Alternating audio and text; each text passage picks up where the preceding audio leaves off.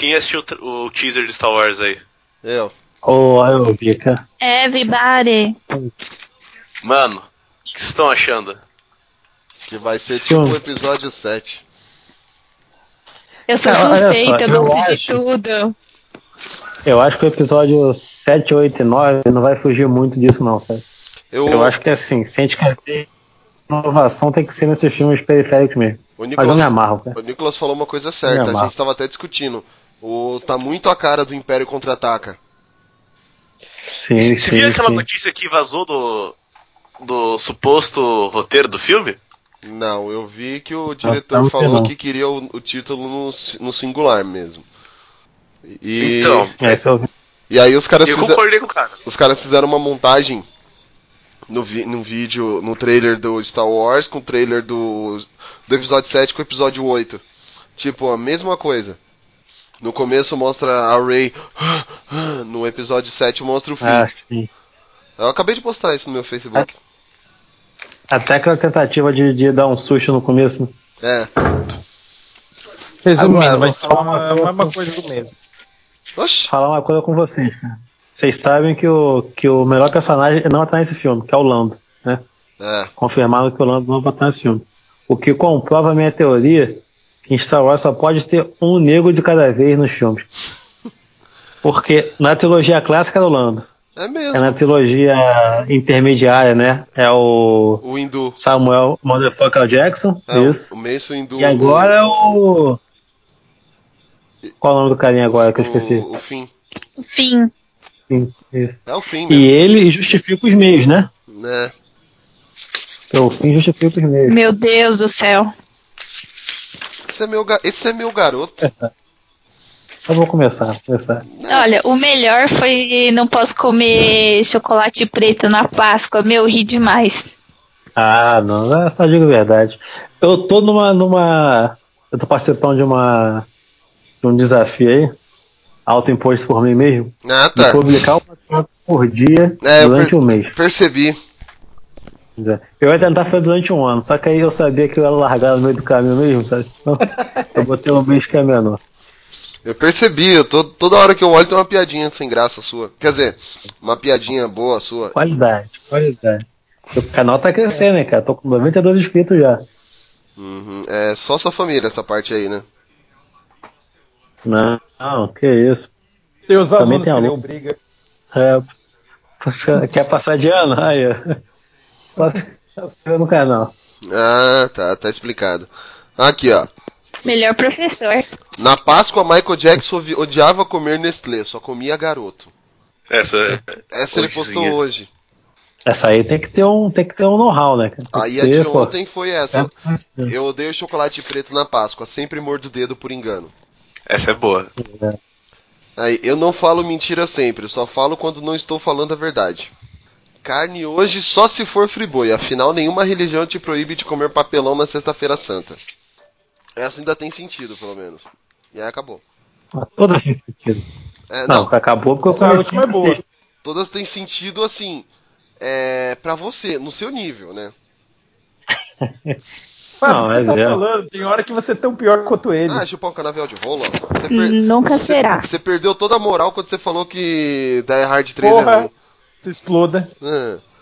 Isso- pegue fogo. O que, que eu falei que o Nicolas ia, o Nicolas ia querer, é, não ia gostar do que você falou? A opinião dele não conta pra mim. Ah, Eu preciso falar a frase clássica minha ou não? Bom saber disso. Pode Já fa- corta essa parte e manda pro Nicolas. não, isso aí eu vou post- fazer questão de postar. Pode falar a sua frasinha clássica. É, nhê, nhê, nhê, nhê, volta o cão arrependido com suas orelhas tão fartas, com seu osso ruído e com o rabo entre as patas. Isso aí é Chaves. É basicamente o verso é repetido 365 vezes. É o Guilherme. importante é que eu acredito. É o Guilherme É o quando importante que eu começa. acredito. Eu estou certo a partir do momento que você tenta dizer que você está certo, babá, babá, babá, babá. E eu sou gordo mesmo. É, tá falando de você essa última parte, né? Você está Essa errado a partir do momento que eu estou certo. Quando eu crescer, eu quero que você esteja certo, porque só eu tô certo. Ah, já pensou em trabalhar Ah, com é, dublagem, cara? É, revolta. Isso é revolta. Sabe que tá errado. Eu queria fazer, cara, mas eu preciso ser ator pra ir. Tem que ter a porra do DRT de ator, mano.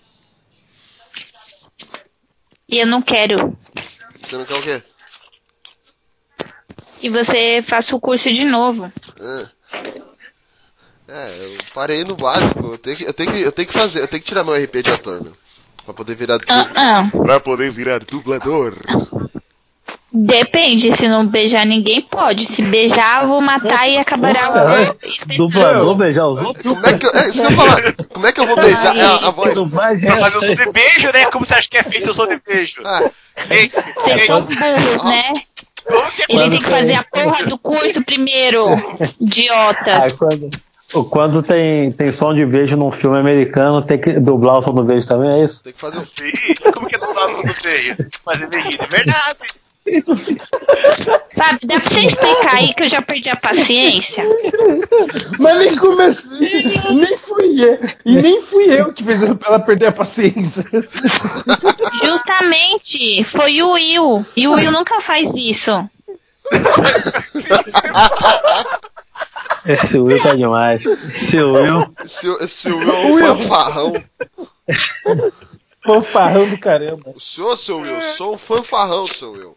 É, é um brincante. Ele tem que fazer o teatro físico antes de virar dublador. No teatro físico pode ter beijo. E ele ator que dê beijo. E aí, se ele der beijo, eu vou matar a atriz. E aí acaba o espetáculo. Ou seja, sexo, Aí, isso fazer cena de uma sexo dramática. bem, eu só não posso beijar na boca. Eu, eu comentei com você já que. Eu ia Não falar mas eu quero virar algo. Você comentou o quê? Hein? Deixa Que quieto. meu avô Fábio. fechar. Não. Não, lá vem, é, ele- ele é pedreiro ele. Uhum. Nossa, não. Não, você tem Ó. que até parar, você põe a mão na cabeça assim, você faz. Pior que eu tô exatamente assim. Você faz aí, você, quando o JV fala alguma coisa, você faz assim, ó. Hello darkness, my old friend. Ô, Fábio, vamos fazer esse curso chato também. Tava afim também de fazer alguma coisa relação a eles. Você não me interessa. Você pode fazer o que quiser. Oi! Então vamos lá, Fábio. Eu não deixava. Demorou então. Vai cuidar, vai cuidar da Sayuri. Vai, vai. Vamos nessa? Vamos. Então vamos lá. Está entrando no ar o Papo Blast, uma explosão de bom humor.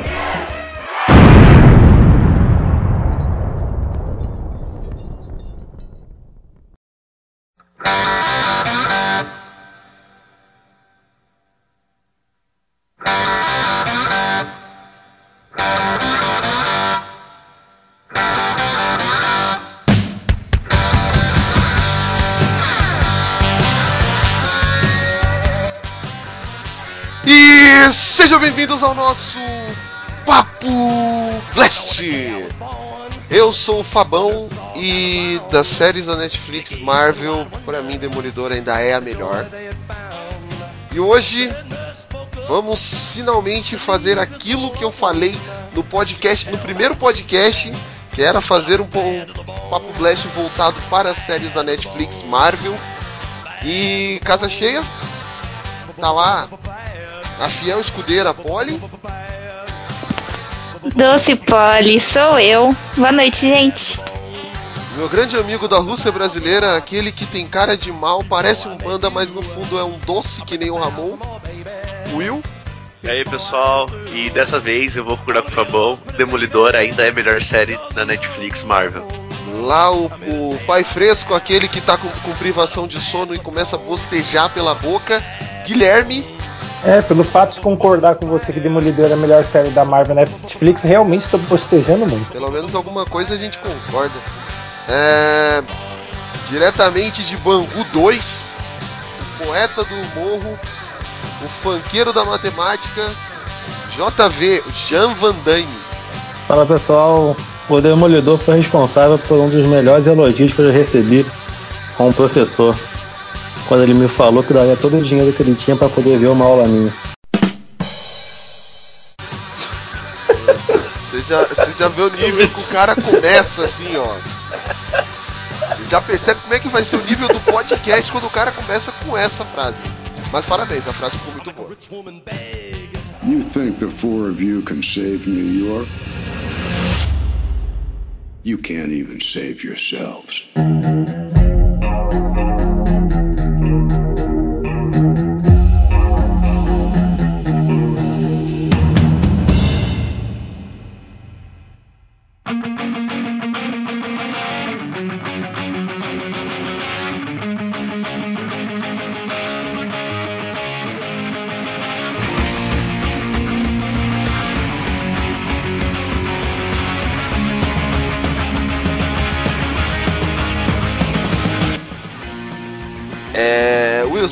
Falando sobre como veio a estratégia, tudo. O palco é seu. Beleza, então vamos lá. É, Eu não vou lembrar o ano agora, acho que foi 2015. 2015 foi o ano que estreou Demolidor. A primeira temporada. Então, então 2014. 2014, eh, depois que a, a Marvel foi comprada, né? A Marvel Studios foi comprada pela Disney, surgiu 2009. pequenos boatos que havia uma parceria com a Netflix para produzir a séries de personagens que estavam em posse da Marvel. É, já tinham outras séries da Marvel na televisão, né, como Age of Shield e Agente Carter. E agora também tem outras vindo com base nessas séries. Só que quando surgiu esse boato, todo mundo ficou ansioso porque a Netflix estava vindo com um bom histórico de séries que elas estavam produzindo. É, House of Cards, é, Orange the New Black, e todo mundo ficou in- instigado para saber o que a Netflix conseguiria trazer. Eu acho que. Só te cortando rapidinho, eu acho que pra. Assim.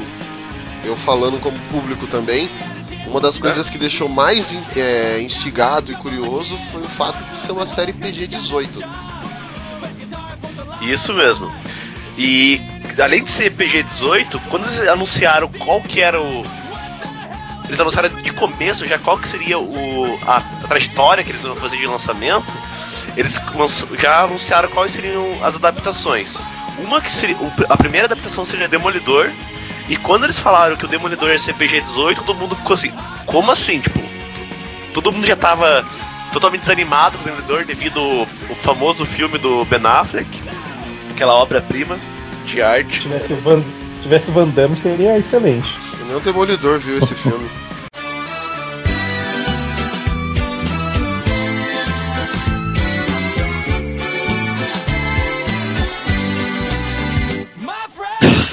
Nossa. É isso aí, cara. Vamos nessa. O caminho tá bom, o caminho tá bom, vamos nessa. Não podia perder, né? Mas quem assistiu a versão de home video, que o filme foi direto pra home video e nem foi pra cinema, procura a versão do diretor, que é Demolidor tá falando? Demolidor do filme. Vale a pena cinema que melhora bastante. Não, acho que foi direto pra home video. Demolidor. Ah, no Electra. Não, foi eu, vi no cinema. Eu vi no cinema também, Electra. Eu vi os dois no cinema. O Electra. Eu no vi no cinema. Não, o cara viu no saíram no cinema, cinema. deixa o cara falar que viu no cinema, meu. O negócio foi em 2003. Mas os, Mas tudo bem. 2005, Procure a versão. Eu sei porque eu matei aula pra isso. que vale a pena. É bem diferente a proposta. Olha o professor aí assumindo que matou aula pra assistir o filme da Electra no cinema, cara. Parabéns, professor. Que merda. Ainda bato no peito pra falar essa porcaria. Tá. Então, e assim todo mundo ficou aflito pra saber que eles realmente ia ter a adaptação que todo mundo queria ver do Demolidor, que era aquele justiceiro sanguinário. Sanguinário, tipo, entre aspas, não que ele mata, mas porque é uma, uma série de extrema, extrema violência. E anunciaram junto com o Demolidor a série da Jessica Jones, Luke Cage e pra fechar o Punho de Ferro, claro. E pra fechar com chave de ouro, eles falaram que após ser lançado uma temporada de cada série, ia ser é, fazer um crossover entre as quatro séries pra Netflix e fazer uma série dos Defensores. Então a gente ter praticamente o- uma espécie de Vingadores em, em formato de série. Os heróis E de isso rua. todo mundo. É, que ser o- os heróis da de rua, né? Os heróis de, de bairro. Uhum. E nisso Mas todo Vingador mundo. de pobre. Ah, não sei, eu acho que vai ser melhor que Vingadores ainda.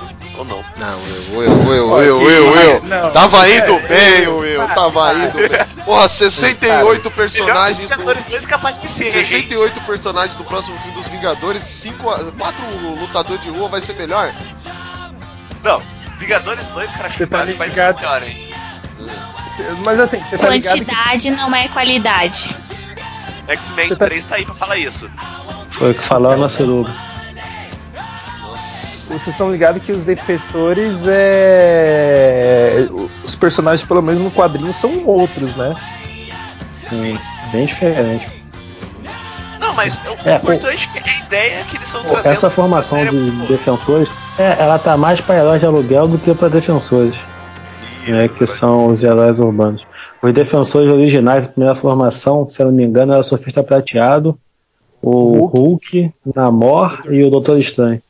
Exato. Não tinha nem como ter, ter um- uma série da Netflix com esses personagens. O custo ia ser muito alto. E com isso, a gente ficou ansioso pra ter a primeira temporada de Demolidor, que seria a estreia da Netflix nesse tipo de trabalho. You think the four of you can save New York? You can't even save yourselves.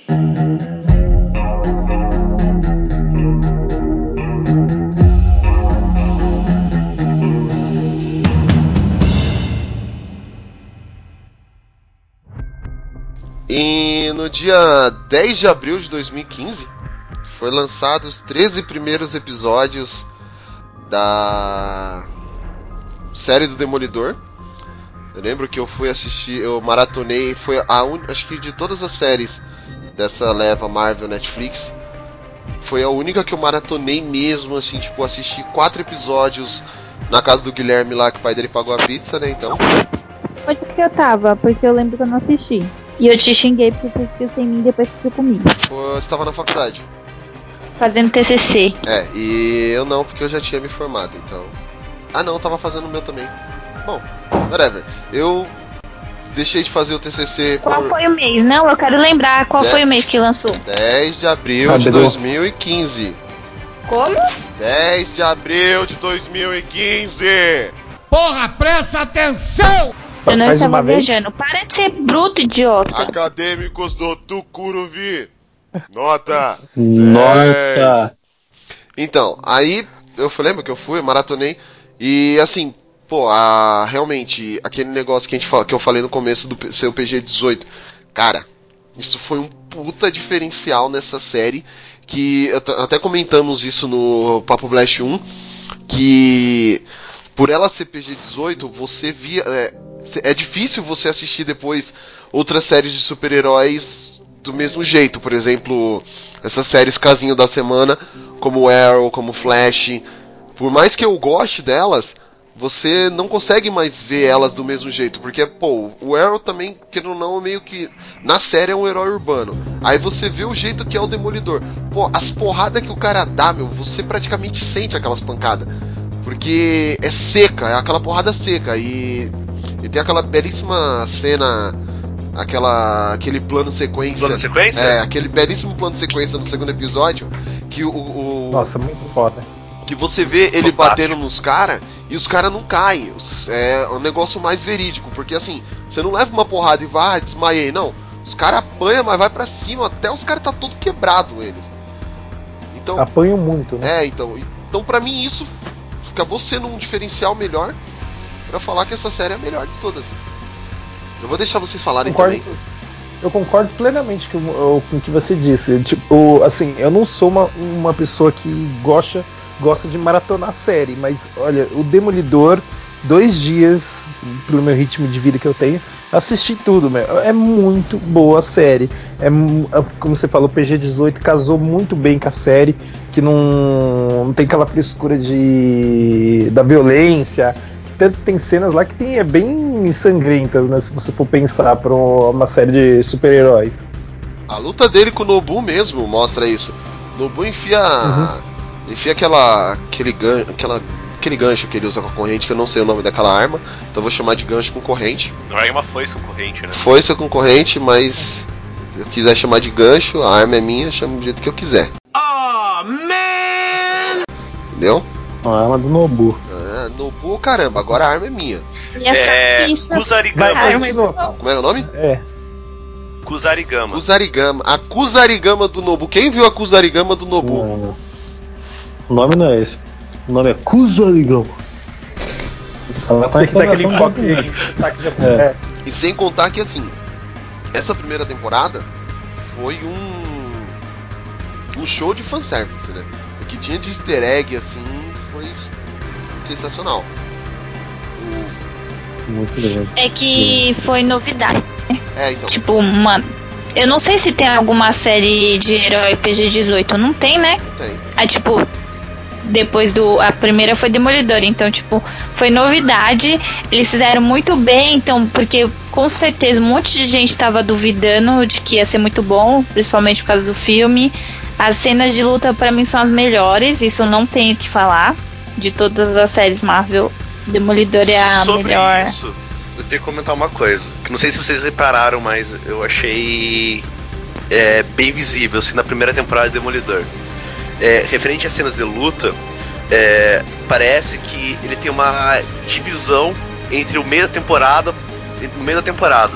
Se você reparar bem a- as primeiras cenas de ação, você vê que o Charlie Cox, ou o dublê que tá fazendo a cena, não encosta direito no- nos atores quando ele tá brigando.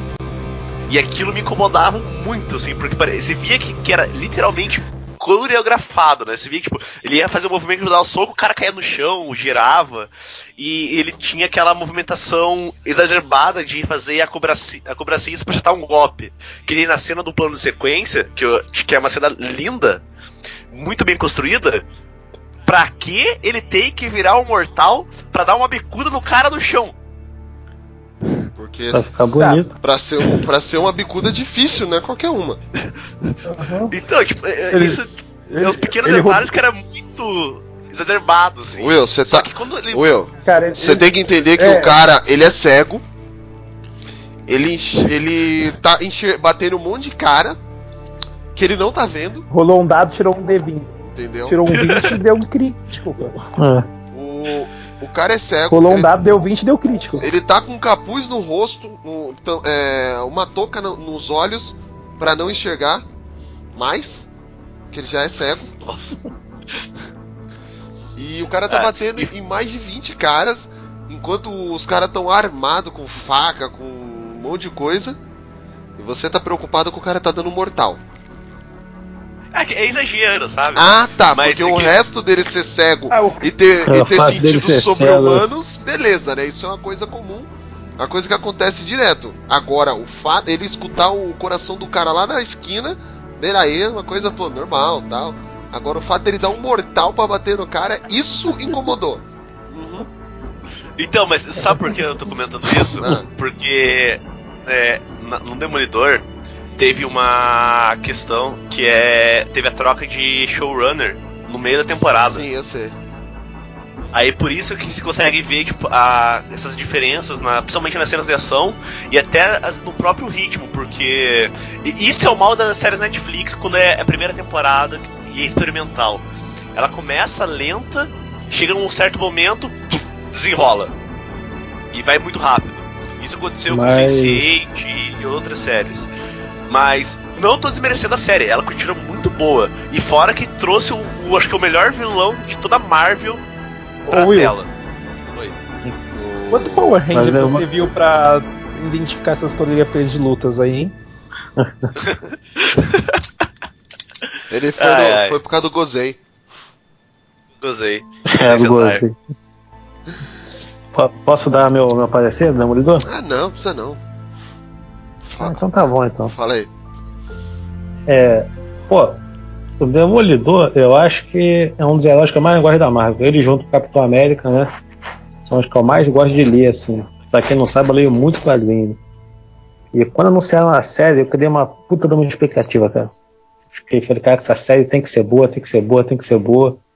E realmente foi. Eles pegaram as melhores fases do- dos quadrinhos assim, né? Fizeram um mix e colocaram na tela. Tanto que você tem muita referência, como vocês falaram, a futuras sagas que o pessoal espera ver no, no Netflix algum dia, né? A gente espera que chegue lá. A primeira Murdoch. tempo... Exatamente, exatamente. É, e outra Aí- coisa. E aí? Pode ir, JV, pode ir, JV, depois eu falo. Aí quando. Como eu falei, quando eu vi a série, a série estreou dia 10, cara. Eu lembro que foi dois dias antes do meu aniversário, né, em 2015. E, cara, eu tava numa expectativa tremenda, sendo que eu ia viajar no fim de semana. Isso aí foi numa sexta-feira. E eu ia pro meio da roça, que não tinha televisão lá, sabe? Eu ficava acordando antes de trabalhar 5 horas da manhã pra ver a série. De segunda a sexta eu consegui terminar de ver a série assim, tipo, quatro e pouca da manhã até a hora de eu sair pra trabalhar, sabe? Isso que é vício. O meu, né? o meu Eu calhou que. O meu calhou da primeira temporada cair justamente no final de semana que eu tava de folga, mano. Que beleza aí. Né? Você foi induzido a assistir os episódios na casa dos outros, né? É. Eu só fui lá pra falar oi. Aí, ah, a gente pediu uma pizza, senta aí, ligamos, ligaram a TV, ah, tal. Aí colocaram a arma na minha cabeça e falou: se você não assistir, você não sai daqui. Eu falei: tá bom, sou obrigado a assistir. E comer pizza. Idiota. Idiota.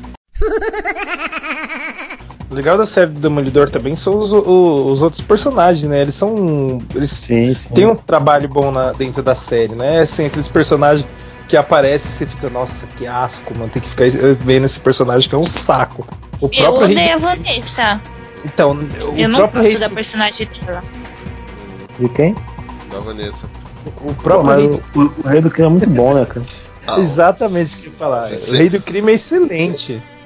É o melhor vilão da Marvel, cara. Eu falo isso, não tem nenhum vilão que seja melhor do que ele. E o ator também, o Vicente Donofrio, ele ficou sensacional, cara, no filme. Acho que Tem uma hora. isso ajudou bastante também, o, o escolha do ator. Tem uma hora? As séries, Tem uma as hora séries de modo geral. Então, tem uma hora que você fica com uma dó do, do Rei do Crime, meu. Por mais FDP que ele seja, né? Você tem uma hora que você fica com um dó dele, né? Assim, do, do jeito, algumas falas dele. É porque aquele rei do Eu crime. não fico, não. O rei do crime ele faz muito beicinho, mano. Ele é tipo um meni- menino mimado, sabe? Muitas vezes você faz alguma coisa. e, Você foi lá ver a minha mãe, eu vou te matar. Oh, você mexeu com a minha mulher, eu vou te matar. Ele é, é o típico gordinho mimado, sabe? Muitas vezes ele faz beicinho. Você percebe, na atuação mesmo ele faz beicinho. Quando ele vai enfrentar pela primeira vez mesmo, o outro. Ou quando o Ben Yurik lá vai visitar a mãe. Você foi ver minha mãe, agora eu vou te matar, Ben.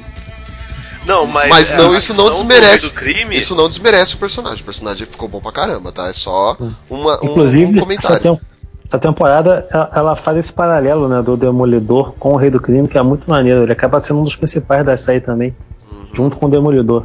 Tá mostrando que os dois têm, é, digamos, o mesmo objetivo ali, mas cada um com, com seu meio diferente para chegar naquele objetivo. né? Uhum. É, e, e também o Nelson, né? Que é um personagem extremamente importante, né? Nos quadrinhos Sim, do sim. Demolidor e na série, né? Falou eu. É, a questão do, do- do Rei do Crime, acho que o, o maior mérito dele é a construção que o personagem tem. Sim.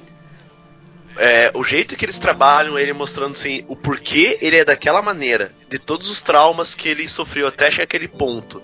Qual que é o objetivo dele? Como ele busca seu objetivo? E como ele não é só um- o cara engravatado, quando, e, e- e- tem ah, os excessos de raiva dele que mostram, tipo, aquela a cena dele arrancando a cabeça do cara com a porta do carro. Puta, essa é cena me- foi a pra melhor, mim, cara. É, é a melhor cena do- da série.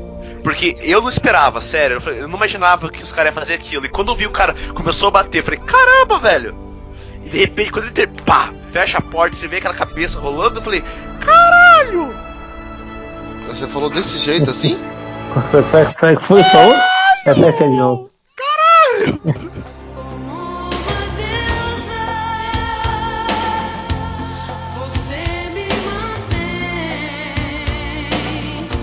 Tá ficando igual o Ramon, o Will mesmo, hein? Porque foi de. Além de ser muito bem executada, tipo, foi muito corajosa e eles realmente honraram seu PG-18.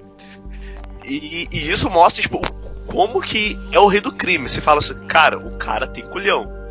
O cara não é só, tipo, o mandador lá, gangster, não. O cara, ele sabe o que quer e ele vai meter porrada se for necessário. Até porque né, ele é o rei do crime de Nova York, cara. Então, assim, isso é. Mas é só o nome dele nos quadrinhos e tal. Isso é muita coisa, né, cara? Pra pensar. Cada dominar todo o crime de uma cidade, cara. De um estado, sei lá, o que que ele domina. Então, Sei só até que se a gente pensar, essa primeira fase do Rei do Crime, ele tá, ele tá ganhando esse título, ele tá construindo esse título de Uhum. Rei do Crime. Porque ele acaba de chegar e ele tá querendo conquistar espaço. É, Só que isso vai remeter na segunda temporada, depois que a gente vai conversar, porque eu acho muito boa. E isso na segunda temporada. Tanto é que ele, tá, ele ainda divide espaço com os russos, com o. Tem com a Madame Gal também. A Madame Gal, o Nobu, que é os chineses, os japoneses, os sei lá o que mais. Italianos, se eu não me engano também. E No- ah, uma coisa no que eu quero comentar também é que eu acho incrível, incrível o que eles fazem até Luke Cage em todas as séries da Marvel. Depois no Punho de Ferro cagaram. Mas é a fotografia da série, porque é, eles têm um cuidado de mostrar que a Hell's, a Hell's Kitchen que o Demolidor vê é um lugar podre, cheio de violência e E sanguinário. escuro. E, é e escuro. A E todo Hell's momento- Kitchen que o Demolidor vê é totalmente escura. Nossa, Nossa. nossa Senhora. senhora, Ô, JV, você tá levando uma surra hoje, só pra avisar, tá? Nossa, Hoje eu tô mano. perdendo, tô perdendo. Então, e isso eles trabalham muito bem na fotografia, porque eles trazem é, sempre deixar as cenas escuras. É, uma pra gente tentar entender como que é o Demolidor. Mas no Luke Cage é escuro também. Não, só que no Luke Cage depois vai vai pegar um... Nossa, velho, não entendi, não que eu entendi. Meu Deus! Nossa. Vamos reagir, vamos reagir. Tá demorando. Tá querendo voltar ao páreo. E o pior sou eu pra entender depois. Ah, é. E sempre traz tons de vermelho e, tons mais escuros pra mostrar que realmente essa série é o, o ambiente que se encontra a série tem muita violência e é sempre tipo algo é, da escuridão. E isso eu acho muito bacana. E nas outras séries eles vão trabalhando muito bem até chegar no Ferro, que é uma exceção que nós comentamos. Tá, bom, depois você fala sua revolta. Tá, Deixa eu fazer então só mais um comentário sobre essa temporada aí. No último episódio, que vai mostrar a luta do Demolidor com, com o Rei do Crime, o jogo de câmera na, na cena do Rei do Crime remete muito aos quadrinhos do, do Romitão, do Romitacene. A, a posição que o Rei do Crime tá e tudo mais, sabe? É idêntico, ele batendo, lutando. Isso é só um easter eggzinho para poucos. You think the four of you can save New York? You can't even save yourselves.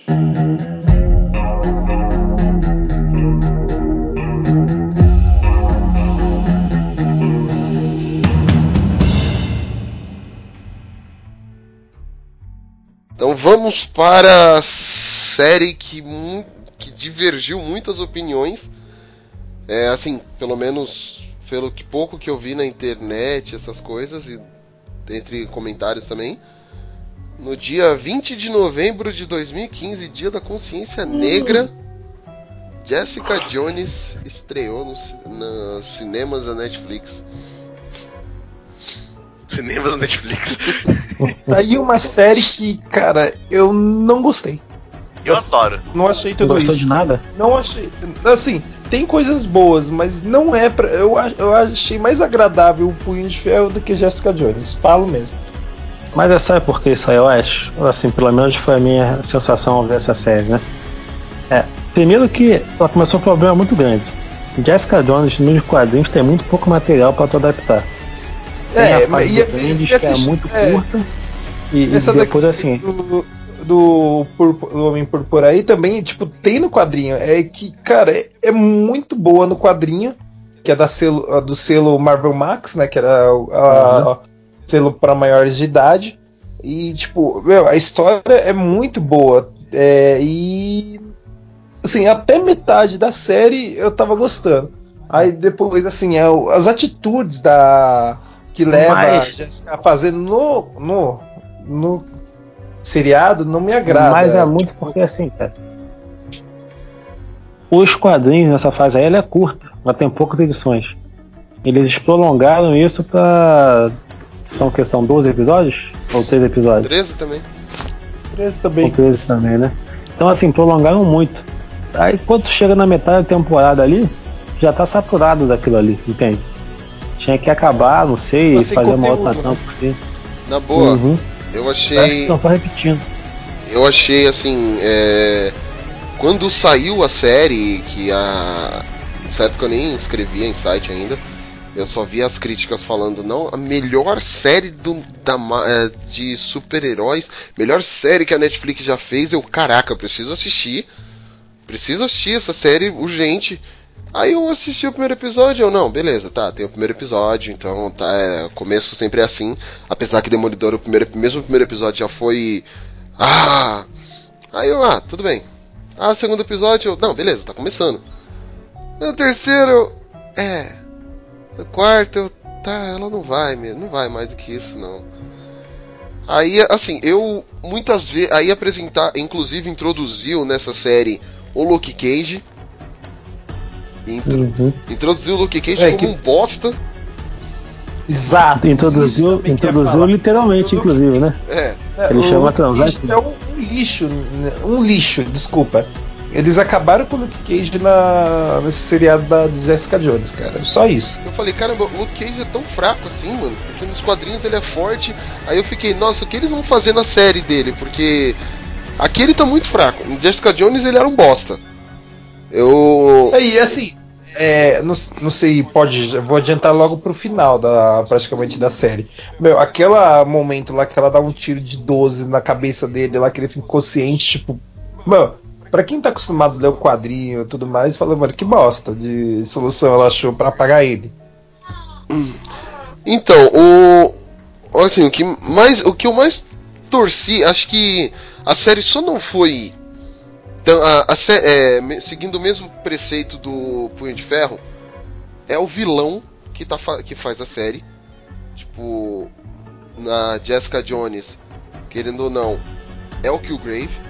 O David Tennant, ele carrega a série nas costas. Você é chato, não deixou falar nada. Não, eu só tô concluindo. E eu, Pé já vem. E eu torci pro Killgrave matar ela. Por mais que ela fosse a, a heroína, eu falei, mata ela, cara. Ela é uma personagem Mas eu acho interessante. os personagens de, Fala. acho os personagens de modo geral muito bons, cara. Tanto a Jéssica quanto aquela amiga dela Lourinha lá, aquele. Eu não lembro se ele era policial ou alguma coisa assim. Depois revela aquela da azul. lá. O menino drogado, Isso, cara. é. Isso. dela. O Killgrave também. Eu acho todo mundo muito bom. O problema é a trama que tá amarrando isso tudo. Isso que eu acho fraco. Entende? Ah, vou falar. É minha vez. Então. Ah, vou É, falar. que tu tá falando mal, né? Vou defender agora. O Polly quer falar primeiro. Quer, quer falar mal não também, pode pode? falar porque Luke Cage, quem vai falar primeiro sou eu. Já estou exigindo. Pode falar, Will. Eu exijo, Obrigado eu por exijo julgamento por combate. Tá. É, É, vai ser eu- a minha mão na sua cara. Cabra macho. Não é quanta violência, meu. Ela fez o podcast pro- lá dos Brucutu e continuou o Brucutu, né?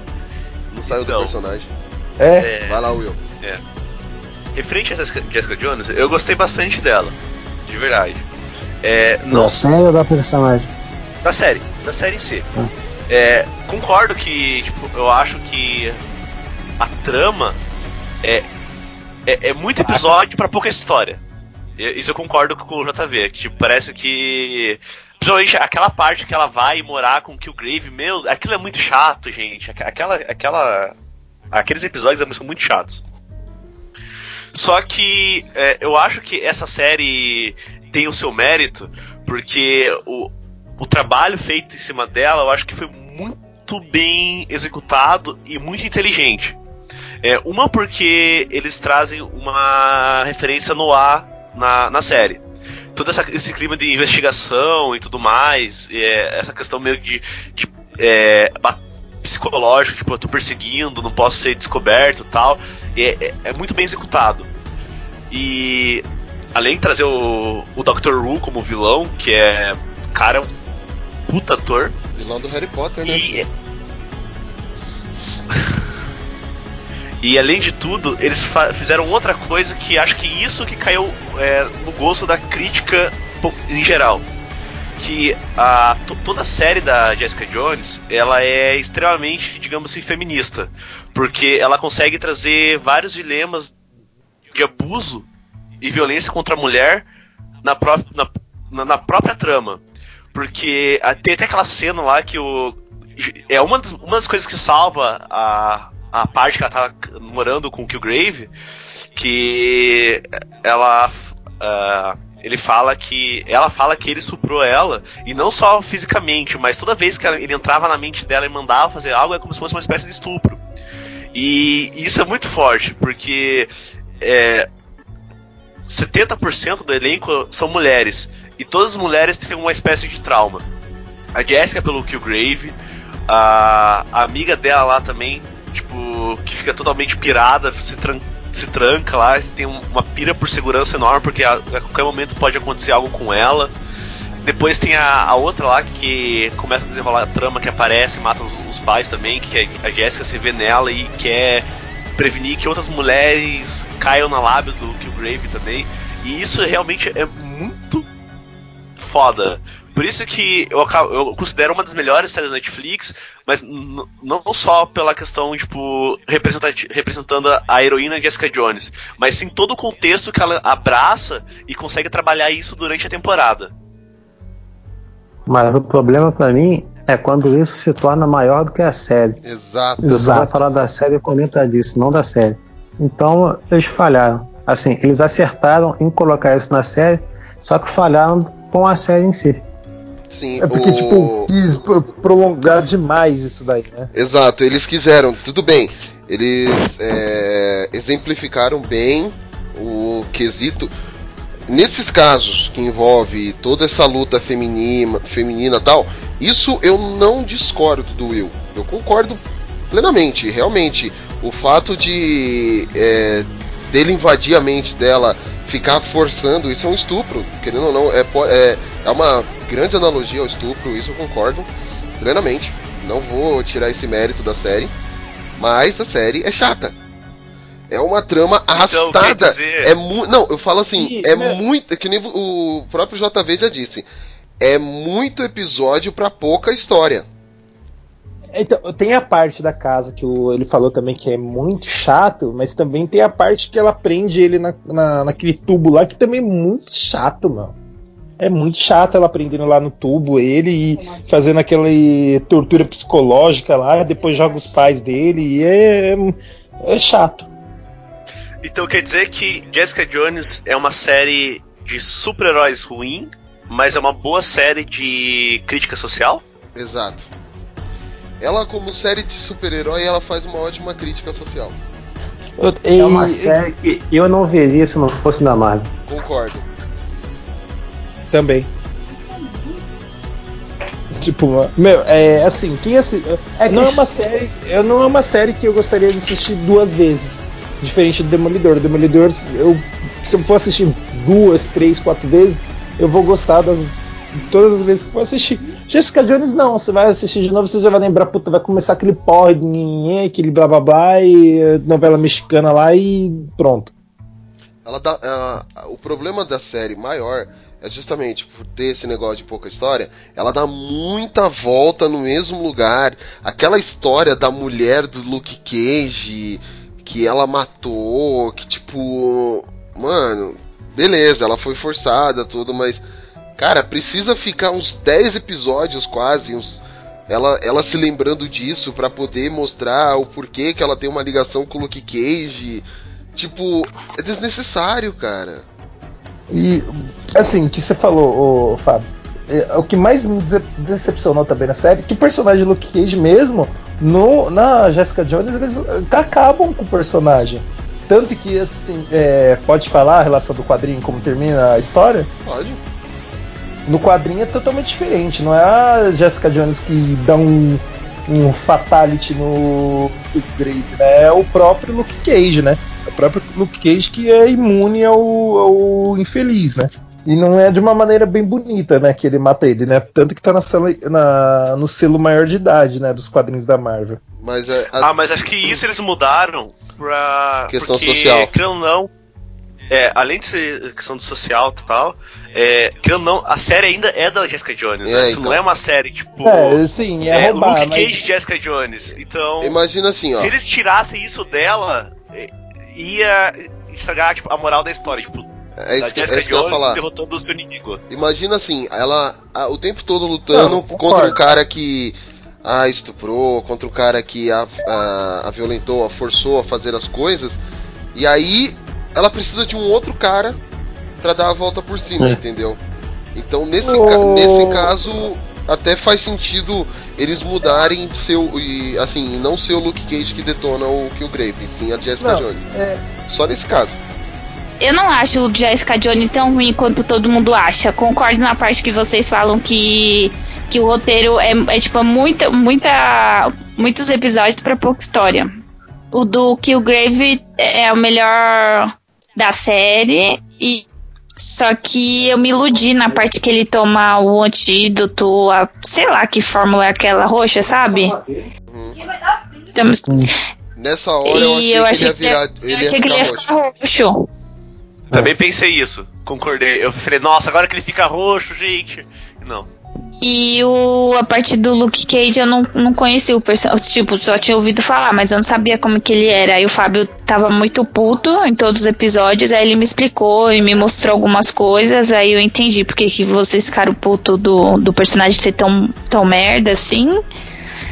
E foi o que o Will falou, a parte da representatividade e que, tipo, os personagens. Foi o que você falou, é uma série, digamos que mediana, mal feita. Só que tem personagens. Só que o envolvimento social dela é muito grande. Uhum. É isso aí, é E basicamente. ser rei que a minha irmã tá dando chilique. Basicamente foi isso. Manda sua irmã a merda. É. Manda um beijo pra sua irmã, quer dizer. Tem mais alguma coisa pra falar de Jessica Jones? Alguém que eu, não, eu esqueci de. de- Alguém aí ficou sem falar? Que fale agora antes de começar a brigar, hein? Eu Sayuri vou comentar falou uma nada. coisa. Hum. Vou comentar uma coisa antes de passar. É como eu falei da fotografia do Demolidor, Jessica Jones, é, apesar de todo mundo ser enganado, que nem comentado agora, é, todo mundo esperava o Killgrave ficar roxo no final, depois que ele tem uma overdose lá do, do, do experimento dele. é, eles conseguem trazer essa temática do Killgrave para mostrar como que atormenta isso na, na Jessica, que toda a cena tem um elemento roxo. Vai desde a fotografia ou até um pequeno detalhe que compõe no cenário. Um O cara pa- passando com uma gravata roxa ou algo do gênero assim. um olho roxo. Sempre alguma coisa Também. roxa. Mas isso que eu- isso, Não, mas é sério, o drogado lá tinha hora que tava com a cara toda estourada. Mas é isso que eu ia falar, do uso das cores no, nos cenários, em pequenos detalhes, que tá o tempo todo. Inclusive o, a paleta de cores do Killgrave é o roxo, né? Sim. Isso é em toda a série. E eu, eu acho muito bacana que sempre quando ela tem, tipo, um insight, assim, tipo, de lembrar alguma memória tal, é sempre algum momento que a iluminação tá roxa. Ou seja, você vai, já entende que aquele momento é, vai ter algo atormentador pra Jéssica. E referente ao cara dro- drogado, curiosidade aí, a- a- esse cara, além de participar do, da série Spartacus, ele foi o Power Ranger vermelho na série RPM. E ah, ele fez também. Da, a, a do Paulo Ricardo? E ele, fez, e ele fez também o The Originals, a série. Ele é o braço direito do Marcel. Olha só, cara cheio dos trabalhos. É. E bom. é, alguém tem mais alguma coisa pra falar? É, o silêncio já diz tudo. Vamos para a segunda temporada de Demolidor. You think the four of you can save New York? You can't even save yourselves.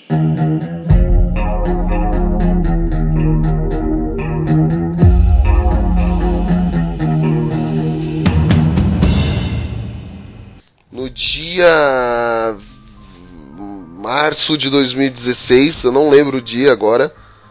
E foda-se também, porque eu já não vou ficar procurando. Em março de 2016 estreou a segunda temporada de Demolidor na Netflix.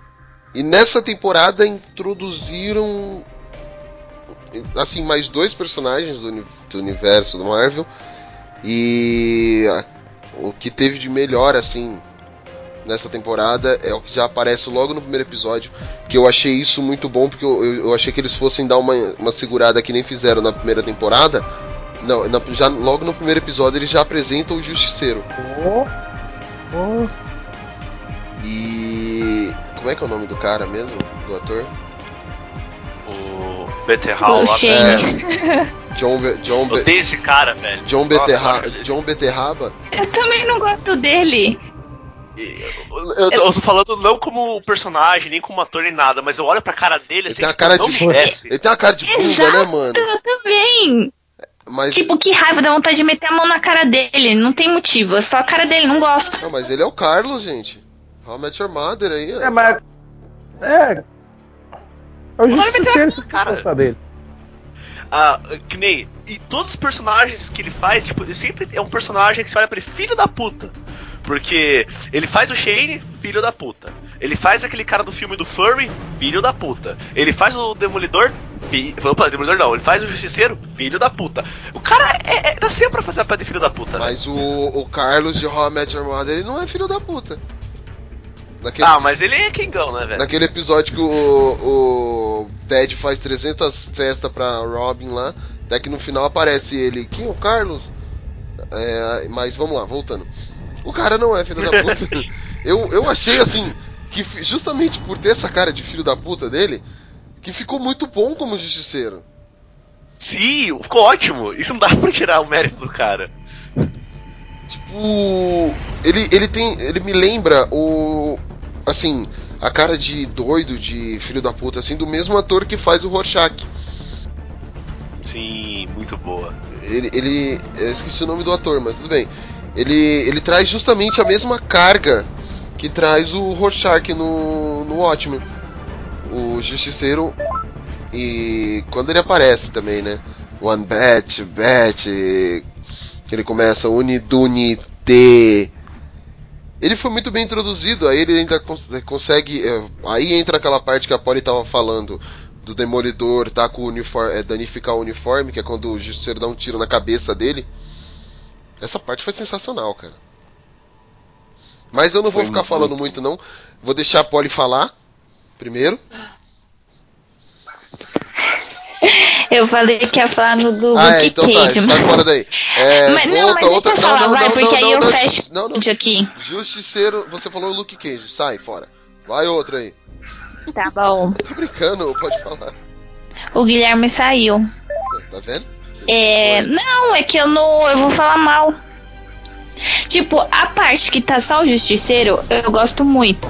Eu gosto muito! É, a- pra mim, é a parte boa dessa segunda temporada. Eu não gosto da Electra de jeito maneira. Dois. Ela é muito chata pra caramba. A briguinha entre o. O. É Frog? Fog. Frog? Flo- Fog. Fog. O Fo, Fo- Gente, Fog? Fog. Esqueci. F-O-G-G-Y, Fog.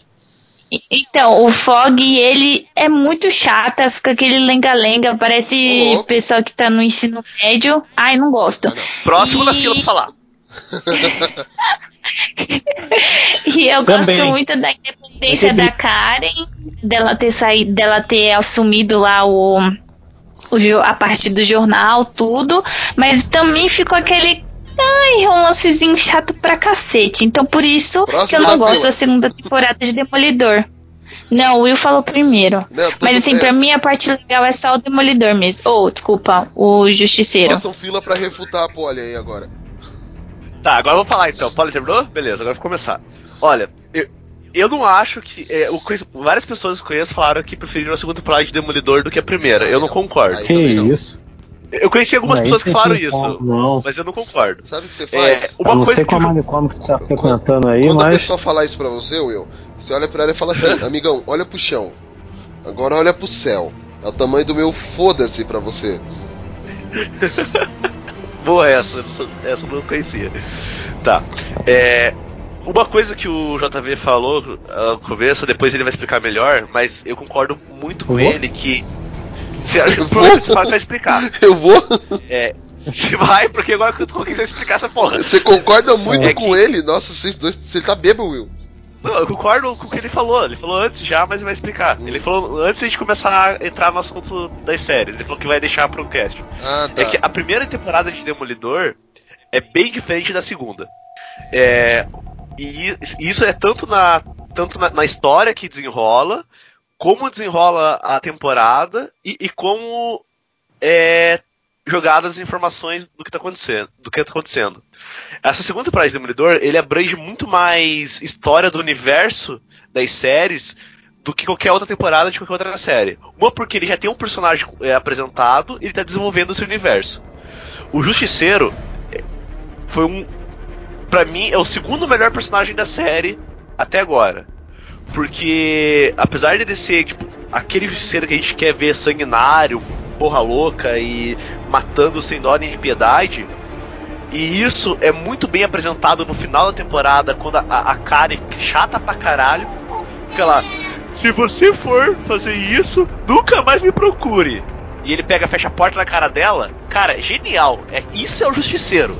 Ele tá atacando foda-se. Isso é, é, muito bom. E. Agora, a Olha, questão que. meu, Tá.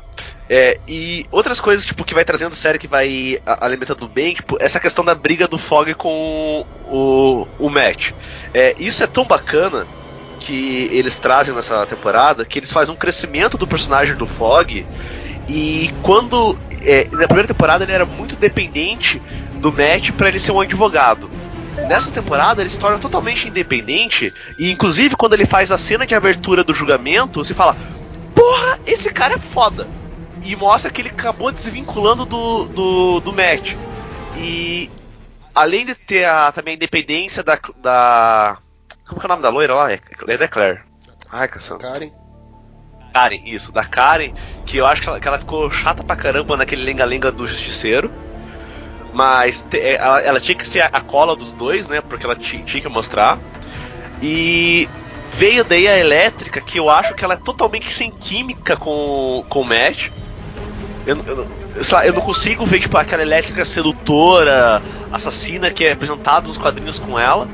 Só que ao mesmo talvez, tempo. é, O, o Wilson, assim, só fazer um adendo nisso. Talvez faltou a, ela ser uma personagem melhor pra série ser melhor que a, a- essa segunda temporada ser melhor que a primeira, né? Isso, porque é, ao mesmo tempo, tipo assim, que eu, acho que só ela, as cenas que mostra ela, tipo, nas festas lá, tal, com os vestidos, eu acho, tipo, ela é extremamente sedutora, só que eu não consigo ver a elétrica que a gente conhece dos quadrinhos nela. Tipo, eu não consigo ver essa representatividade da personagem do, do universo dos quadrinhos com, com essa atriz. É, essa parada de misturar, tipo, toda a questão de nacionalidade dela, eu achei nada a ver, de ela ser, tipo, é, asiática, criada por um, cas- um casal de grego, porque ela foi adotada. Gente, não, sério, isso, sei lá, não me desceu. Só que o que me- mais me impressionou na série, além de tudo, é o Rei do Crime novamente. Porque o Rei do Crime, ele rouba todas as cenas quando ele aparece. E isso porque ele mostra o que é o Rei do Crime agora. É o cara que ele tá lá, não vai sujar as mãos dele, mas ele vai fazer todo aquele jogo de poder por trás pra mostrar o quanto que ele é poderoso, o quanto que ele é inteligente pra ele ressurgir futuramente nas próximas, nas próximas temporadas e nas outras séries. E isso eu achei muito foda e muito bem trabalhado. E, e é tão foda que aquela cena que mostra do Rei do Crime conversando com o Justiceiro na cadeia, se fala: esse cara nasceu pra ser o melhor vilão, de verdade, porque é muito bem trabalhado. E é- o diálogo é muito bom, e se vê que tipo, o Justiceiro é o cara que vai matar qualquer vilão, ele se rende pelos argumentos e pela força que o Rei do Crime tem naquele momento, que ele sabe que não teria outra chance se ele quisesse fazer algo pra continuar o, o trabalho dele. Concordo. Essa, essa segunda temporada, pra mim, ela sofre um pouco do mesmo mal que Jessica Jones sofreu. Que você tem bons personagens isolados, mas eu acho que na trama eles não funcionam muito bem. Eu gosto da Electra, ao contrário da maioria que não gostou dela. Eu gostei da atriz, eu só achei que a interação dela com o Matt não foi tão bem feita assim. Uhum. E a trajetória dos dois não foi bem trabalhada. É que assim, O, o- se- os quatro primeiros episódios, que é o arco, o- quando inicia o arco do Demolidor, é. é aquele negócio, o tempo todo tá lá em cima a narração, tá, tá alto, tá rápido, tá, tá focado. Aí quando o Demolidor vai preso, e aí vem a Electra, ele dá uma caída, que eles vão focar mais em, na história dele, primeiro vai mostrar a história dos dois, aí traz o Stick de volta, aí vai explicar o que é o tentáculo. Então assim, dá aquela caída, fica meio meio morno, tipo, Acho que, você tá você acostumado. acha que por ter, Hum, fala. você acha que porque ter misturado, tipo, dois personagens, assim, importantes na, na história do Demolidor ficou meio confuso também, a série, meio chato nessa parte? Então, Não, eu acho que foi mal feito mesmo. é como eu disse, Porque. ele- eles começam lá em cima e aí cai. Entendeu? É porque esse Uhum. começar lá em cima e depois cai, é que tipo, a, a série começa com muita ação, Exato. que, que aumenta o ritmo da série. Aí quando prende o justiceiro, começa toda aquela lenga-lenga do julgamento do justiceiro e aí parece elétrica que, tipo, tem ação, só que é mais apresentando a personagem e o porquê ela se envolve com o Matt. Aí tem toda aquela parada de. É, a Karen tá com o Matt, aí tem a aparece a elétrica, tem tipo esse, esse triângulo amoroso nada a ver, e tipo, fica. Volta a novela mexicana. Uhum. Exato. Eu perdi muita coisa, caiu minha internet. Não, entendeu? É, Olha assim, eu, eu gostei da segunda temporada do Demolidor também. Eu acho que também começa bem agitada, depois dá uma caída mesmo. Se dá aquela, tipo, bocejada na, na série, né? E. E assim, né, o, o Fog, assim, os personagens, assim, na vida social deles, eu acho que é o que mais, eu acho, um dos melhores personagens na segunda temporada também. Tirando, claro, o Rei do Crime, como o Will falou, que é muito foda. Uhum. É, uma coisa que eu achei nessa temporada do Demolidor é. Eu. Essa temporada, literalmente, eu achei que eu tava assistindo uma série de, de história em quadrinhos. E não por fato de ter personagens, mas porque, por exemplo, assim, os quatro primeiros episódios parece que é uma revista. Que ele conta a história de como o Justiceiro apareceu. Aí depois os quatro próximos episódios é, tem a história da Elétrica contando a história do Matt. Elétrica, depois- mano. Toda hora tá falando elétrica, elétrica, eu tô aqui. Caramba, eletricista agora. Electra. Ah, tá bom, tá, tá, tudo bem. É, aí depois. de- é, e ao mesmo tempo de que tem esses, esses arcos principais, tem a história de que, que une toda a série, que, tipo, querendo ou não, é o Justiceiro, ele que é a, a goma de todos os episódios que vai se desencadear até o final, porque ele é o principal motivo que começou tudo e é o que vai terminar tudo, teoricamente. E, e eu senti isso quando eu tava assistindo a série, tipo, é, são pequenos. É como se fosse uma minissérie de quatro revistas e cada revista é quatro episódios. Aí quando você lê tudo, você entende todo o enredo, o enredo da história. Eu acho, Não sei se só eu tive essa impressão. eu acho que o que faltou na Electra ali foi o uniforme vermelho. Ah, mas aquela, aquela atriz não ia conseguir fazer aquela lá, É. velho. Faltou carne. Faltou peito e bunda, quer dizer, né? Fábio, você fica quieto. eu tô quieto. Ela volta bem nessa Eu hora. sou magrela, tá, palhaço? Ah, não, pra mim você tá na medida. Aham, E- aham. Continuando sobre Não o colou, cast, não. cast, Não cast. colou, não. Foca no trabalho.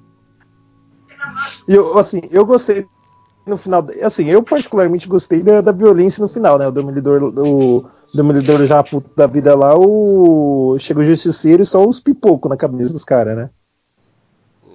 É, eu achei meio zoado isso, cara.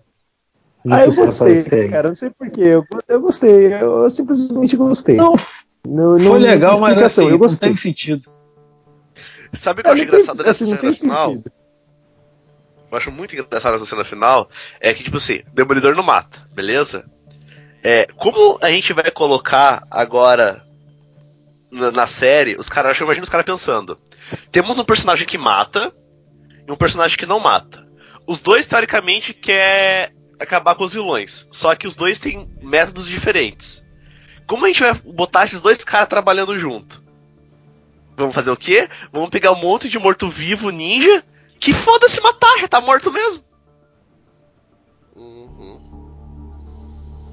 É. Faz sentido. Aí eles conseguem fazer Ressuscita esses dois depois, contrapontos né? trabalhar juntos. Vamos lá ressuscitar de novo. É. Mas o, o- agora, outra coisa que eu acho muito boa nessa temporada é também a expansão das histórias do universo da- das séries. Que mostra, tipo, é, que daí sim, é, eu, achei sempre, eu achei estranho, né? Que a- vai mostrar a ressurreição da, da Electra como assassina. É a assassina do tentáculo, né? Que vai mostrar essa ressurreição dela tal, que vai mostrar que mostrou no finalzinho da- do último episódio. É, como o justiceiro realmente daí se torna o, a persona justiceiro, que é, é muito boa. E toda a, aí que eu acredito que a próxima temporada provavelmente pode ser literalmente a queda de Murdoch, por causa que acaba com a, a- toda a vida do Matt, né? Nesse, nesse, é, nessa temporada e tem aquele final do. aquelas cenas que mostram que o Rei do Crime tá com o dossiê do, do Matt também. Então, espero que venha a queda de Murdoch na terceira temporada de Demolidor. E que é muito bem apresentado. E também tem a cena do plano sequência que os caras aumentaram, que é. O cara faz toda a briga dentro do prédio e vai descendo desde o do último andar até o primeiro. É Descendo isso a que eu ia falar porrada. também, muito boa. Tipo, que ao mesmo tempo que eu acho que é muito boa, tipo, trouxe o mais do mesmo, né? Foi como na primeira, na primeira temporada, vamos fazer de volta. Quer dizer que agora na, na terceira temporada vai ter uma cena que eles vão brigar no bairro inteiro, tipo, vai ser o bairro inteiro andando, brigando com todo mundo até acabar a luta. É, até tem sentido, pô. Aí vai ser tipo o Family Guy lá. O... né? Aí vai ser tipo o Peter Griffin do Family Guy quando ele começa a brigar com o frango. É, meu, é que nem um joguinho de luta, mano. Daqueles de Mega Drive antigos, você começava batendo no, em um canto e ia parando no bairro lá. You think the four of you can save New York? You can't even save yourselves.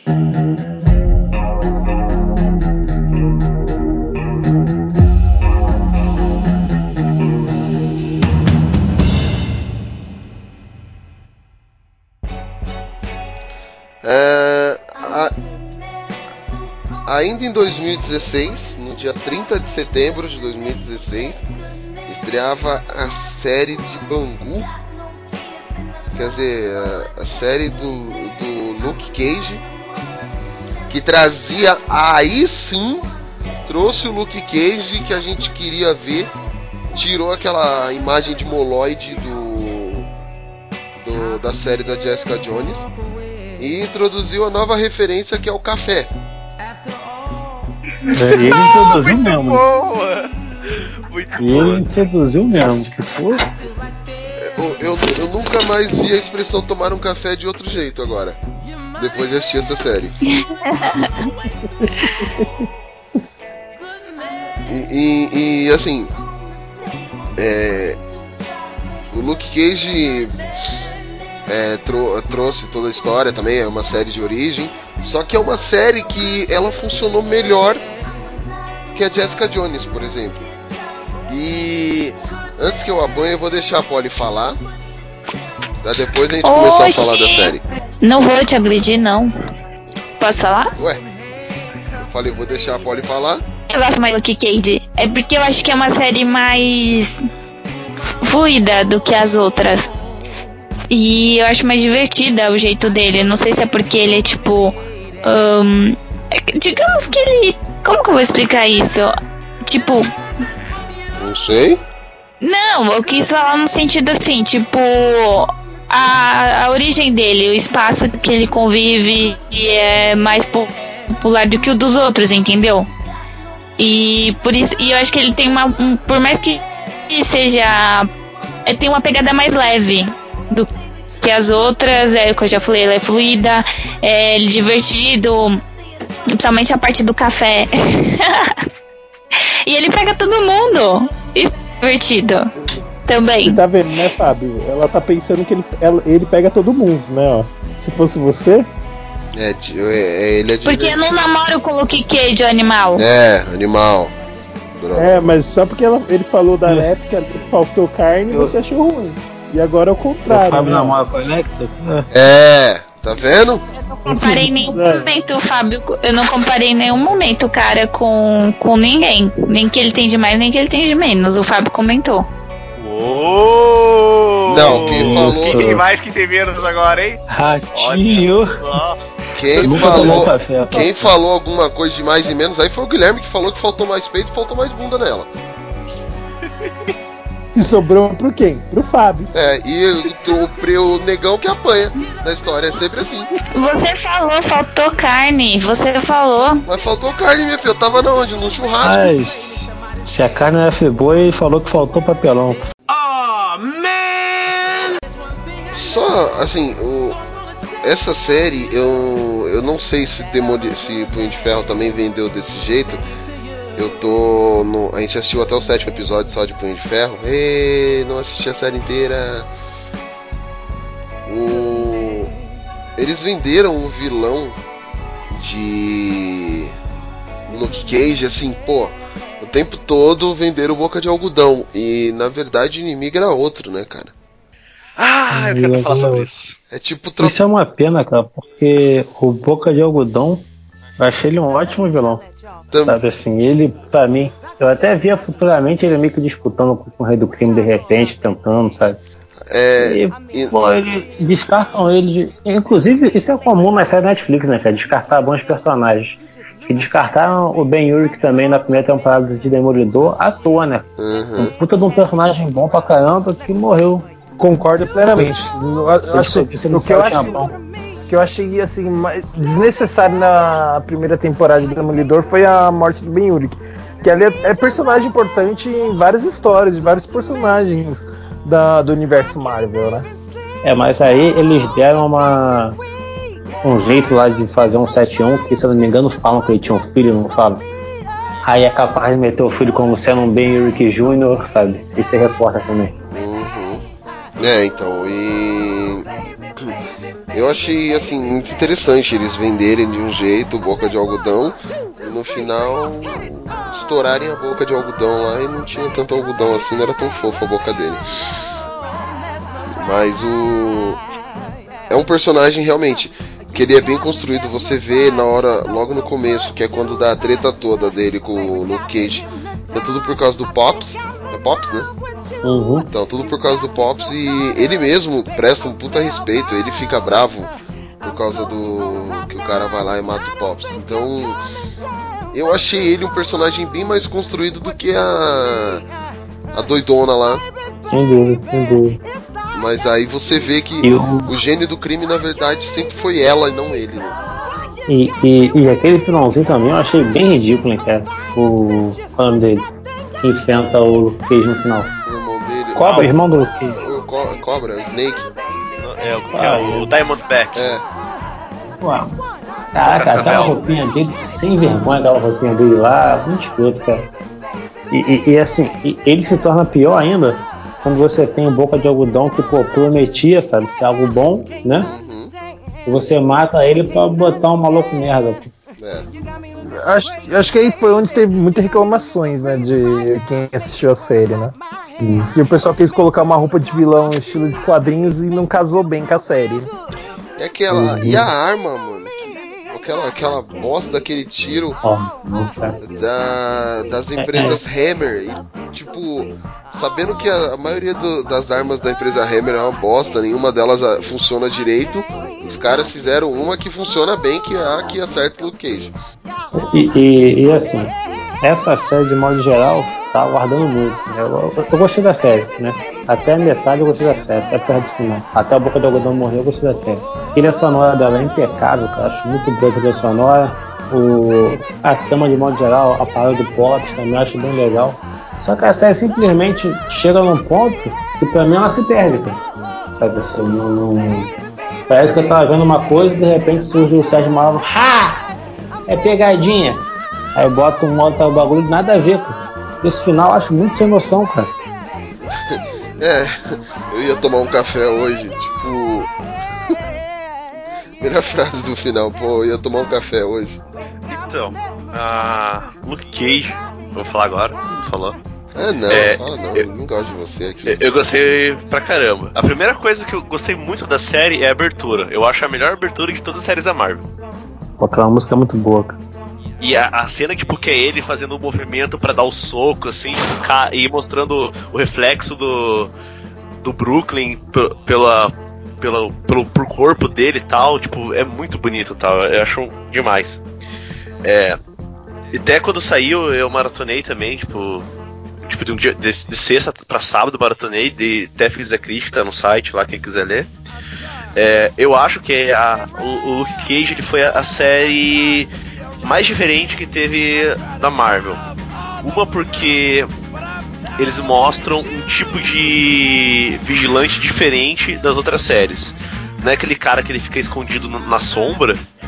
Tipo, Até um certo momento ele tenta se esconder, né? Mas depois que ele entende o, propo- o propósito dele, ele dá a cara tapa e ele vai lá aparecer pra dar. Ele tá com foda-se.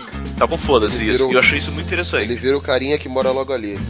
E aí? Carinha que mora logo ali. Passa um dólar. É, todo mundo fica lá com ele. Ah, Sr. Cage, blá blá.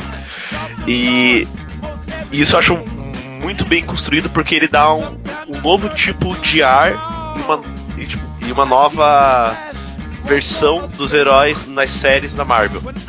É, outra coisa também que eu acho muito bem trabalhada é que é, mostrar como um herói que é teoricamente invulnerável pode se tornar vulnerável.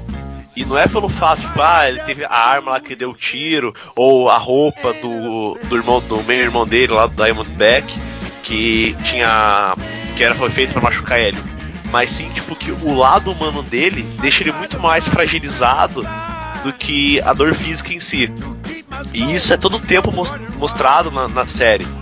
É, concordo com o JV, eu acho o Cottonmouth, o Boca de Algodão, puta vilão. É, o ator dele é muito bom. Não é à toa que quando a gente fez o podcast do Oscar, eu falei que eu, eu, eu torcia pra ele ganhar o, o Oscar de melhor ator, porque eu gostado pra caramba dele na série do Luke Cage e gostei mais ainda em Moonlight. E o cara ganhou o Oscar de melhor ator coadjuvante aí. O cara, o cara é muito bom mesmo. E acho também, eu fiquei muito de cara quando mataram ele. Eu falei, não, mano, não precisava fazer isso. Desperdício do personagem.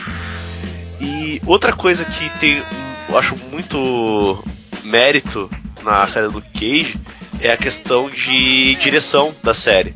É, porque temos é, vários é, quadros e cenas que quando você vê ela na tela são extremamente bonitas e representativas.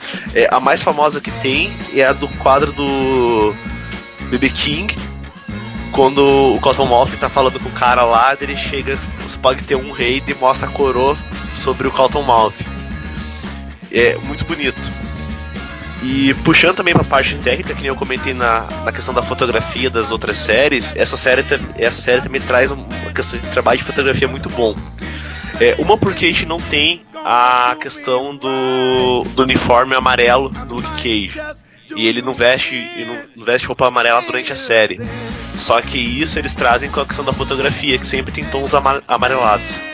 E só que essa questão da tom amarelado também é a questão de porque ele é um personagem que ele não precisa se es- se esconder nas sombras pra agir, mas sim ele pode estar à vista no meio da luz. E mesmo que estando de noite, pode ver que essa luz amarela sempre tá contraposta com ele. Então que é uma outra parte muito bacana e interessante também da série. Fora isso, ele tem as outras partes de, de easter egg também, da roupa clássica, que eu acho genial lá, do jeito quando ele escapa da prisão, dele pega aquela roupa no varal lá, e é uma referência. E acha. E, uma coisa que eu não gosto muito na série é tipo essa trama do irmão dele, assim, tipo. De ter essa reviravolta de vilão principal da, da história. E eu acho tipo, que a. Não só a motivação, mas todo o personagem em si do, do Diamondback eu acho bem chato. E acaba meio que dando, sei lá, não, não flui tão legal quando tava essa questão de gangster do, do Brooklyn na série.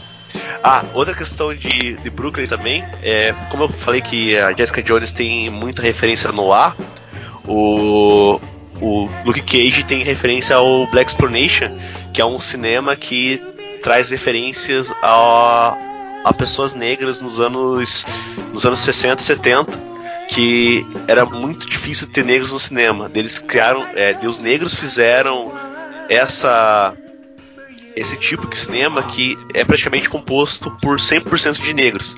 E essa série também, tipo, 90% do elenco é negro, o que é muito bacana. E outra coisa que é muito bacana também é que todo nome de episódio é o nome de uma música de rap, que é uma da hora. Isso é... só, só, só te corrigindo aqui, esse tipo de cinema é anos 70, anos 60 não tinha ainda não. É, então, eu falei, eu falei anos 60 70, né? É só 70. É, Sorry. Só 70, sim. Só uma, é, você ia comentar da. E aí? Fala, pode. Fala. Não, eu só ia comentar que. Oxi, eu não sabia que você ia falar, não, meu filho. Baixa o tom aí. eu tô falando, fala, oxi. O bicho é revoltado, vai, fala logo, pai. eu só ia falar que eu acho sensacional a parte da coroa também. Só isso. E a roupa clássica eu também não conhecia. O Fábio me mostrou e ele falou que vai daquele jeito pra, pra Comic Con. Só me falta o cabelo, que a barba eu já tenho. Eu pensei que a gente ia fazer o uniforme do Simpsons jogador de boliche. Oh, jogador de boliche é uma boa, cara. Do Simpsons lá? Eu... É, aí fechou, vai, continua aí. Eu vou de Moana. É, eu queria falar, o, assim, eu percebi, assim, falando de, de, todas as séries e lembrando, a Marvel tem o um péssimo costume de matar excelentes personagens, né? Tipo, de vilões, principalmente. Não sei se vocês concordam. Porque é o destino dos vilões não, morrerem, mas, assim, serem presos. Ser preso tudo bem, mas eles matam. Simplesmente vão matar, matar, matar, matar. É, eu fiquei brava porque o Boca de Algodão morreu. Não queria que eu tivesse morrido, não. Morreu o personagem mais legal. Pior que é, os, é, os vilões bons a, a Marvel... Marvel mata, os ruins deixa, deixa vivo. Olha o mandarim do Homem de Ferro 3. que era metade bom, né? Metade bom, depois virou uma bosta. Mas você já viu aquele curtinho que saiu como extra de algum DVD da Marvel? Que mostra Thor... que existe mandarim de verdade no, no universo Marvel? Viram isso? É, acho que foi no, no Thor 2, acho que saiu. Não lembro. Pô, é muito bom, cara. Só que eu nunca mais retomaram isso. É, só que, cara, eles, eles desperdiçaram um bom ator e um bom personagem construído até a metade do filme. Uhum. Ok. É, cara, eu volto a falar aqui da trilha sonora, cara, que é muito bom. Pra quem gosta de soul, R&B, funk americano e tal, tem muita coisa, cara. Tem muita banda que eu nem sabia que tava viva ainda que aparece lá cantando naquele barzinho, sabe? É, isso realmente é muito legal na hora que eles cantam. Uma coisa que eu acho bom no Luke Cage é que nenhuma das outras séries mostra é que assim, ele. Eles estão fodidos. Ele tá. Não, ele tem um monte de. Ele tem superpoder. Ele é invulnerável. Só que. Como eu posso dizer? Um jogo político acaba vencendo ele. Ele não é. Assim. Ele acaba, mesmo tendo superpoderes, com o jogo político ele, ele, ele perde. You think the four of you can save New York? You can't even save yourselves.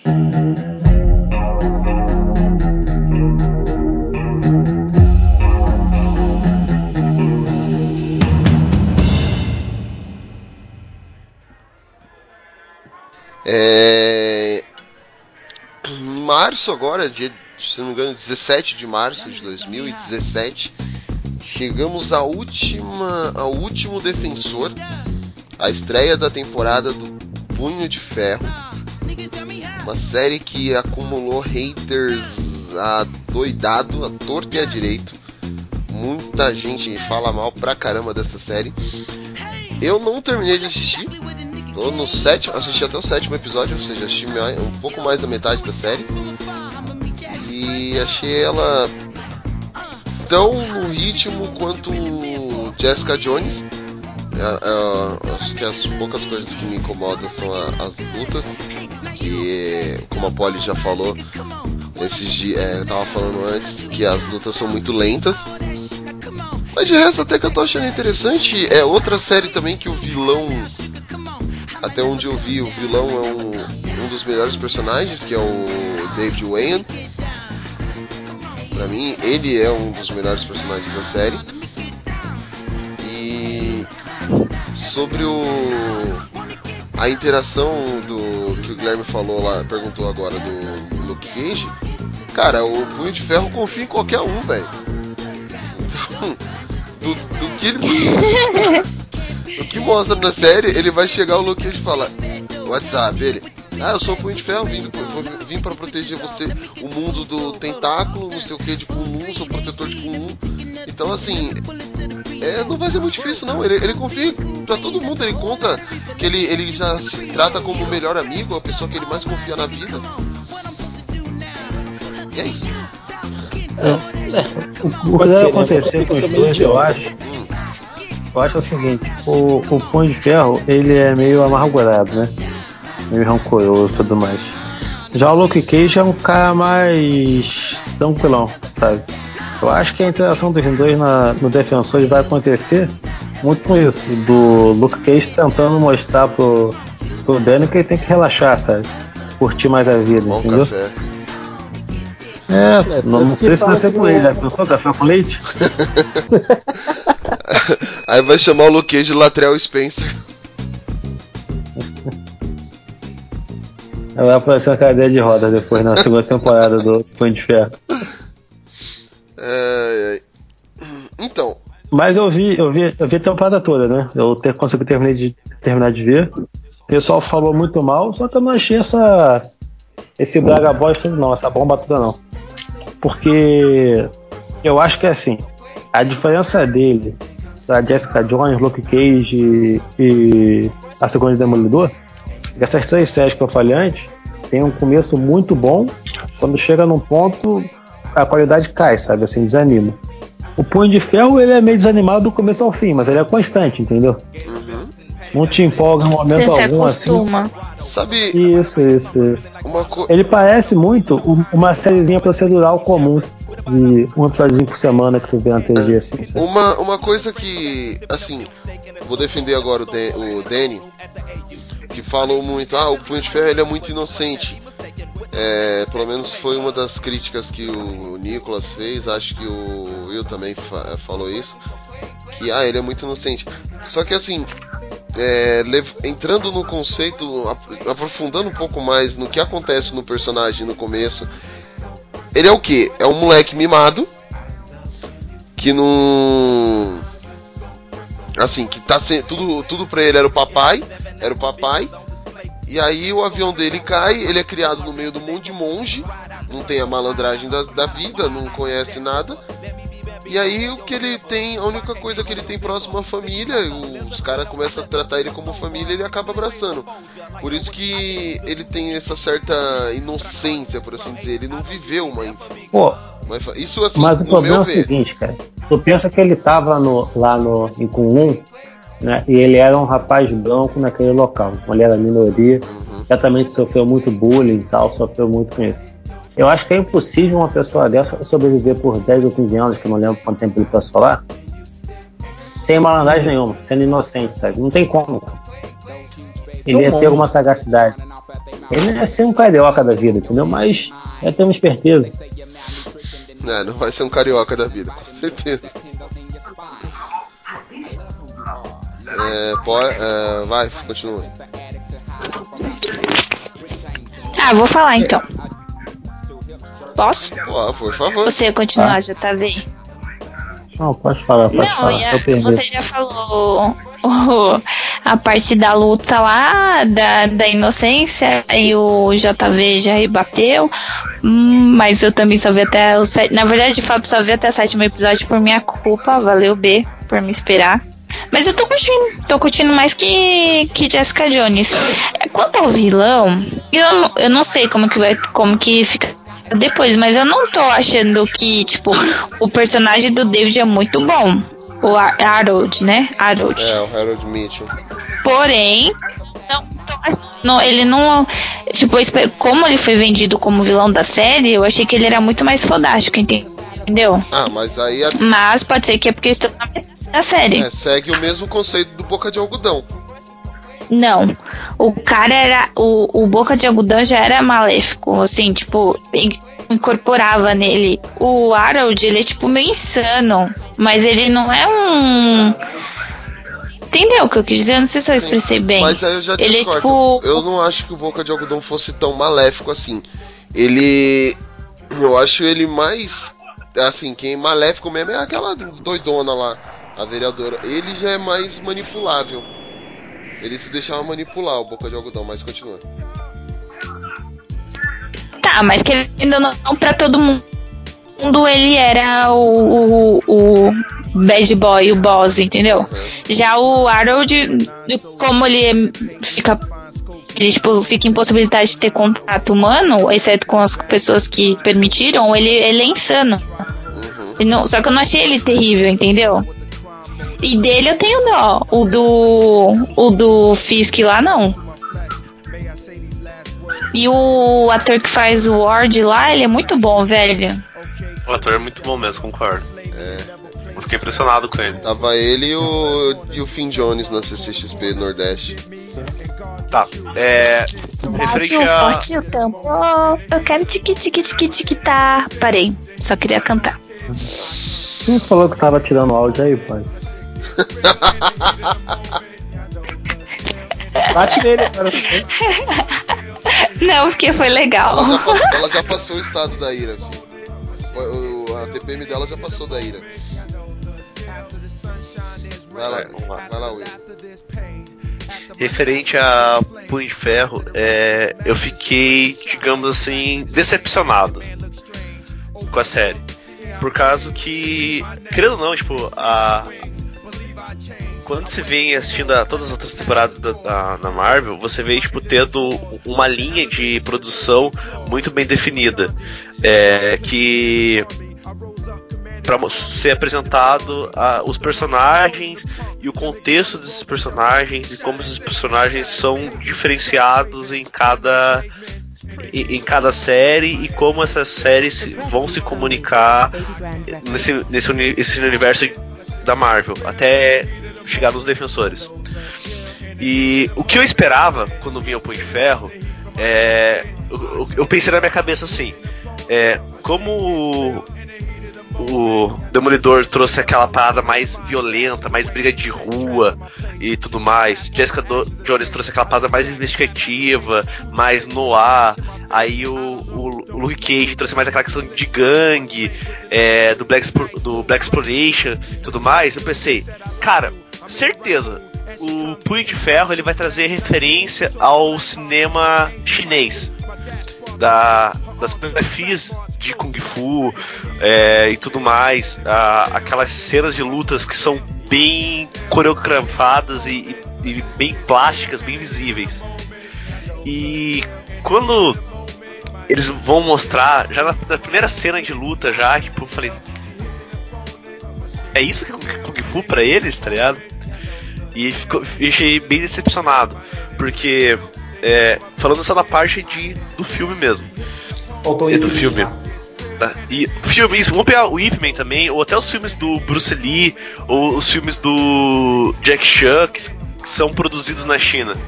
A, as cenas da luta, tipo, você fica empolgado de ver, porque além de mostrar toda a coreografia artística que o, que o Kung Fu tem, se vê que ele tá dando porrada de verdade. E do Punho de Ferro é algo muito mais uma dança. E, e, se, e você, quando pensa em Kung Fu e pega tudo que você tem de material que você consumiu antes de chegar no Punho de Ferro, que não é pouca coisa, é muita coisa que tem, é, você sabe que é, é uma luta. Tirando aquele o, o cinema clássico chinês, tipo o Tigre e o Dragão e esses filmes assim que mostra a questão da dança, é, quando você vai mostrar a briga do Kung Fu, você vê que é algo mais ágil. E no Punho de Ferro, tipo, se vê que é, parece que eles fiz- é, reduziram a ação em volta do Danny Rand para que parecer que ele é mais ágil que os outros. Só que fica um- uma questão, uma estética estranha de você assistir. E isso me incomodou bastante na parte de, de ação. É, questão de roteiro, eu acho tipo, o, Danny extremamente chato, porque é, ele extrapola o limite da inocência e, e vai pra burrice. Porque, tipo, querendo não, ele é, ele é alguém, tá, ah, uma criança que se perdeu. Tá, cara, mas tipo, ele tinha o quê? 15, 12, 13, 15 anos? Ele já sabia alguma coisa da vida. E essa parada, tipo, da vingança cega dele, tipo, é, eles mataram meu pai, tipo, deixa ele muito burro, porque todo tempo tem essa troca de vilões que é outra coisa também que é pior do que nas outras séries. Na outras séries ele mata um vilão bom, nesse daí eles apres- eles apresentam os quatro vilões e você não sabe quem que é o vilão da série. Primeiro eles falam que é o, o primo dele. Depois aparece o tio dele. Depois aparece Madame Gal. Aí depois aparece o Bakuto. Aí depois volta pro tio dele e você fica meio que perdido que ela não, não estabelece quem você vai odiar na série. Aí, E acaba ficando. Odeio o Danny. Aí vocês acabam odiando o Punho de Ferro. Pô, É. pô, essa questão da, da luta realmente pra mim é a maior pecado dessa série, cara. Porque ele é um dos maiores artistas marciais do universo Marvel, né? Talvez só tá no nível ali do, do Médico Kung Fu, mais ou menos assim. Aí tu vê ele lutando, cara, ele é mais lento e menos habilidoso do que o Demolidor ou o Capitão América, por exemplo, pegando os filmes, sabe assim, né? Isso é um pecado, cara. Isso é errado. Como é que tu vai falar que esse cara do, do seriado venceu o dragão lá de Kung sabe? Não tem como, cara. Não tem como. O, o Nobu que aparece no Demolidor é melhor do que ele. Em habilidade, sabe? É, o cara que faz o mestre bêbado. muito ágil, né? Sim. É, se, se o pessoal que assistiu, tipo, quer entender o que a gente tá falando, pega aquela luta que ele vai pra China e luta contra o cara que é, é do estilo do, do mestre bêbado, do punho bêbado. E aquele cara, ele fez até o teste pra ser o punho de ferro. E ele é um artista marcial de verdade. O jeito que, que ele luta é muito bem coreografado, mas você vê que ele sabe o que ele tá fazendo. E o jeito que o, o, o Danny luta, você vê que, tipo, que é muito armadorismo. Não é à toa que tipo, uma coisa que me irrita demais lá, quando mostra a Colin Wing lutando contra ele, ou fazendo ah, os passos lá do. É que não sei como que é o nome Kung Fu. No. Em Karate é Kata.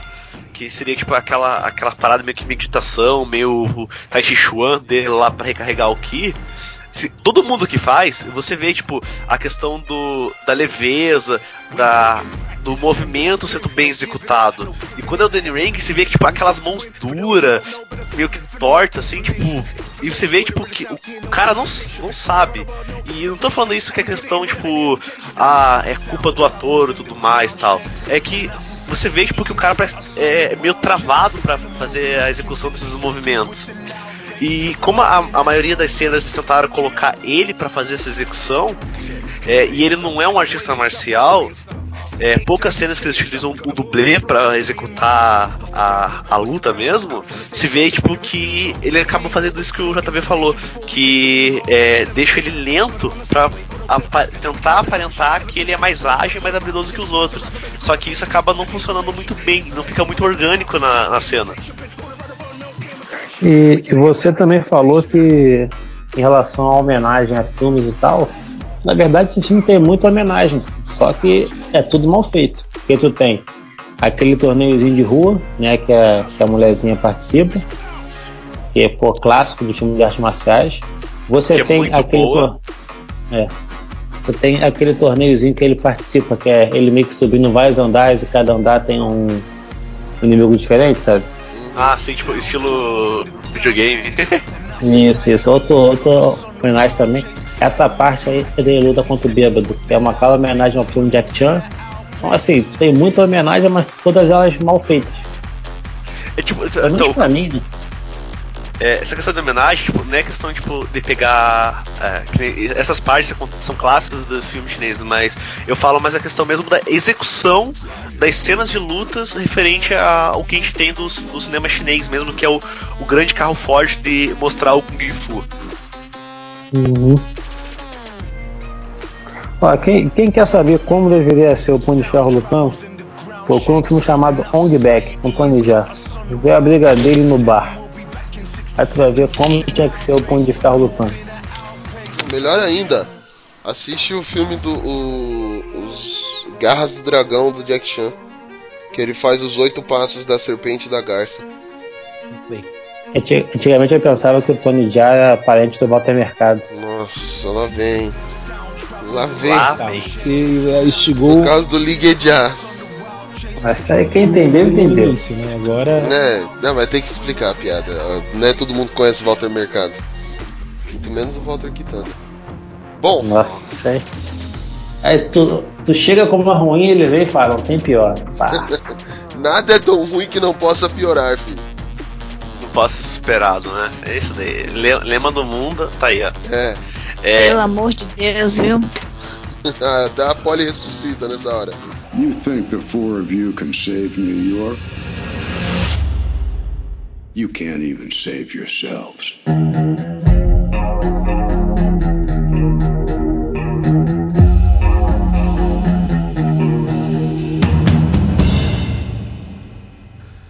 Ah, bom, é, falamos sobre as séries e agora o que esperar dos defensores? É, isso, assim, se eu puder falar ó, ó, só uma parte, é. A personagem, acho que pelo jeito que ligar todo mundo é aquela enfermeira, né? a Claire Temple. Adoro a Claire. É, não só a Claire, como tem a, a advogada, que ela é da, da Jessica Jones também, e do Demolidor, que ela contratou o Fog. Ah, e é a Trinity, né? Pra quem não É. sabe. Tem a Trinity. A Trinity do. Que ela é a Trinity do Matrix, pra quem não sabe. Tem o Tucão também que aparece, mas em quase tudo ele apareceu, eu acho. Não lembro dele no Jessica Jones se aparece ou não. Bom, então, o que esperar dos defensores? Eu acho que esse vai ser muito bom, cara. Sabe? Porque espero que seja, pelo menos. Um clássico, vai, acho Porque que vai ser um clássico. Vou, clássico, no caso, por exemplo, clássico. Eu vou fazer um paralelo com os Vingadores aqui. Só que os Vingadores, o Capitão América no primeiro filme, pra mim ele foi muito mal apresentado. O Thor também foi muito mal apresentado no primeiro filme dele. Mas quando juntou todo mundo, a química prevaleceu, entende? A interação entre eles gerou bons diálogos e tal, que fez o filme ficar melhor do que eles sozinhos, assim. Eu acho que é um pouco do que vai acontecer nesse defensor. Que, pelo menos pra mim, tirando o, o Demolidor, a Jessica Jones, o Luke Cage e o, o Punho de Ferro, eles são muito mal trabalhados nas séries deles. Eles têm muito potencial, mas é meio que desperdiçado. Eles são tão, tão dramáticos, tem, tem tantos dramas assim que tu, tu não percebe o personagem em si. Mas talvez com eles juntos, essa, esse diálogo dele vai trabalhar melhor. Espero pelo menos. É, eu. Eu não sei o que esperar da, da série dos defensores. Eu acho que justamente isso que você falou. É. Vai, pra- vai ser aquela. Por mais que já tenhamos visto é, os Vingadores 1, Vingadores 2 e Vingadores 2,5, que é o Guerra Civil. Eu acho que. Eu espero também um Vingadores 1 da vida. Tipo, vai ser aquela, é, vai ser uma série bacana que tá reunindo tudo aquilo que eles já estão fazendo, já estão trazendo há, há algum tempo. Então, sim, eu espero, acho que vai ser muito bom. Eu fico na dúvida assim, como vai ser o vilão, né? Tipo, É, já foi confirmado qual que vai ser o arco adaptado, que vai ser o arco da invasão, eu sei que que é um. o vilão é o Sigourney Weaver. Agora, o que que ela vai ser, tipo, Então, é que esse arco invasão tipo, é como se fosse uma invasão alienígena nos quadrinhos. uhum. É, Guilherme JV me corrija se eu estiver errado. E aí vai ter seria essa invasão alienígena, daí no caso na série eles vão tipo Eu acho que não vai ser alienígena. eu também acho que não, mas nos quadrinhos é É, eu alienígena, vou né? falar, é, vou falar o porquê, eu acho que não vai ser alienígena. Posso? Pode falar. Pode falar. É, no, Demolidor, se vocês lembram aquele buraco lá, né? Do. Da segunda temporada do Demolidor. Mostra o buraco, faz essas coisas, mas eles não resolvem porra nenhuma em relação ao buraco lá. Uhum. Eu acho que vai ter algo mais místico relacionado a essa invasão. Vai ser um buraco assassino. É, um buraco de tentáculo, né? Uhum.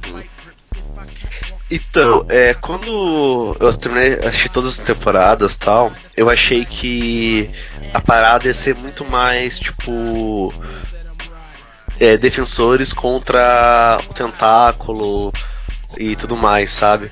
Porque, querendo ou não, tipo, todas as séries tem, Tirando tá, Jessica Jones do Cage, a- as outras séries trazem muito isso à tona. É, mas como já confirmaram que isso vai ser o- a adaptação da invasão, então acredito que não vai ser isso. Mas provavelmente pode ser que se tiver uma segunda temporada de Defensores, pode ser que seja isso que eles trabalhem. É, e eu acredito que no caso agora dessa questão, tipo, se for alguma invasão de alguma espécie de um inimigo em comum pros quatro, é, acredito também que não vai ser alienígena, porque, tipo, além do custo ser muito alto, eles têm que ter uma boa explicação para que os Vingadores não intervenham nessa Aí que invasão. eu ia falar. Aí que eu ia falar. Você falou disso, assim, os Vingadores, o filme, o, a série pode, pode passar em outra partida quando eles estão no, nesse, no filme Guerra Infinita.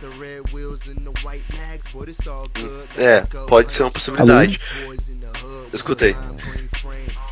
Que a escala da invasão pode ser menor também. De Pode ser é uma invasão. Porque assim, o, o Wilson Fisk não, não tomou as rédeas de Rei do Crime, né? De novo. Até agora ele fugiu, tal, só que não mostrou ele tomando as rédeas. O Boca de Algodão comentam que ele tá começando a tomar o, o- o lugar do Wilson Fisk, mas não, ele morre também. Então tem um buraco ali em Nova York, não tem nenhuma figura centralizadora. Estão me ouvindo? Talvez essa invasão. Quê? Estamos. que eu caí. Então talvez Ouviram? essa invasão vai ser o pessoal chegando a tentar tomar esse lugar ali de. de- aquele espaço de do sabe?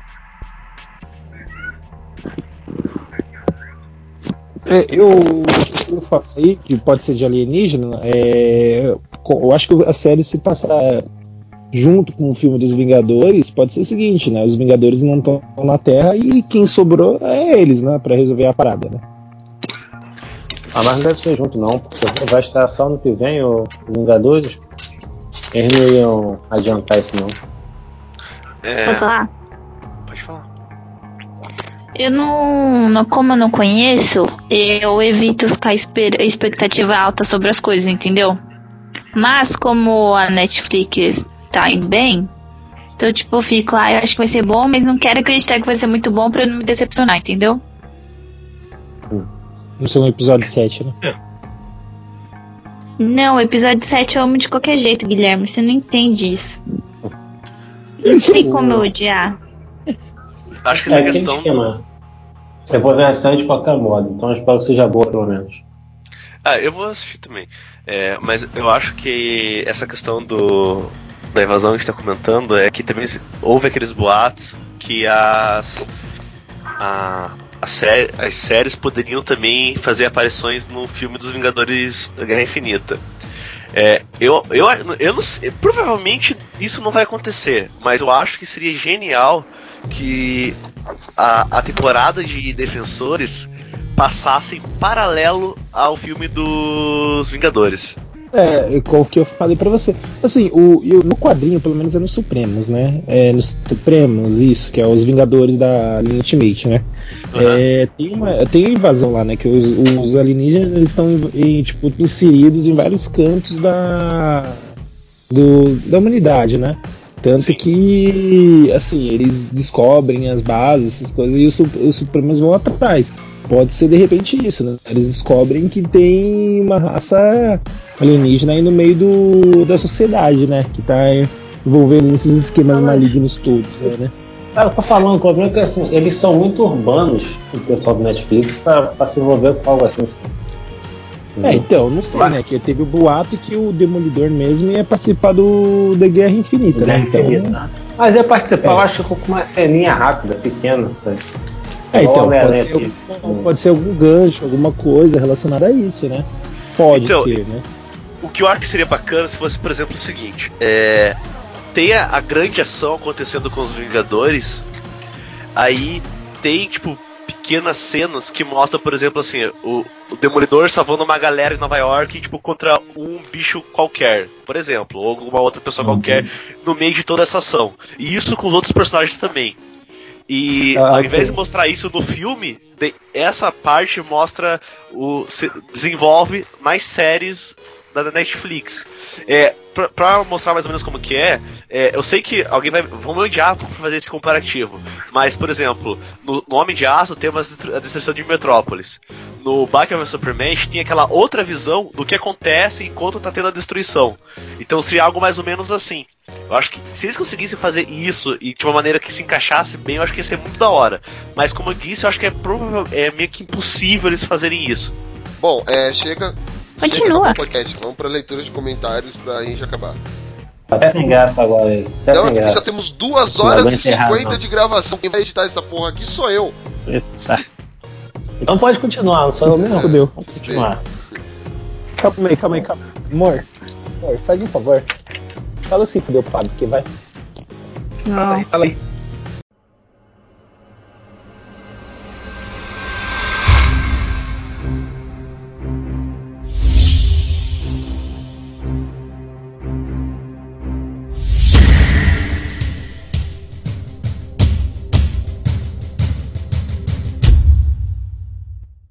Tá, é. Vamos para leituras de comentários.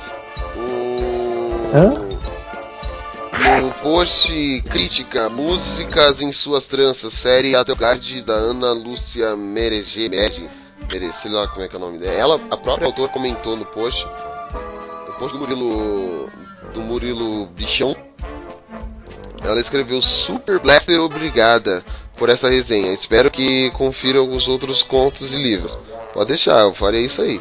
Mas se quiser mandar livro pra gente, a gente agradece aí, a gente confere com o maior prazer também. Ah, no post 25 anos de X Tudo da Poli. Eis que volta nosso ícone, aquele que achávamos que estava perdido. Quem? Quem? Quem? É. Poe- o poeta do Rio, Pedro Rosenfeld. Aê! Aí ele comentou: Márcio Ribeiro, outro artista de X-Tudo, também morreu em, do- em 29 de maio de 2013. Eu não lembro quem é o Márcio Ribeiro, mas como utilidade pública fica aí a dica.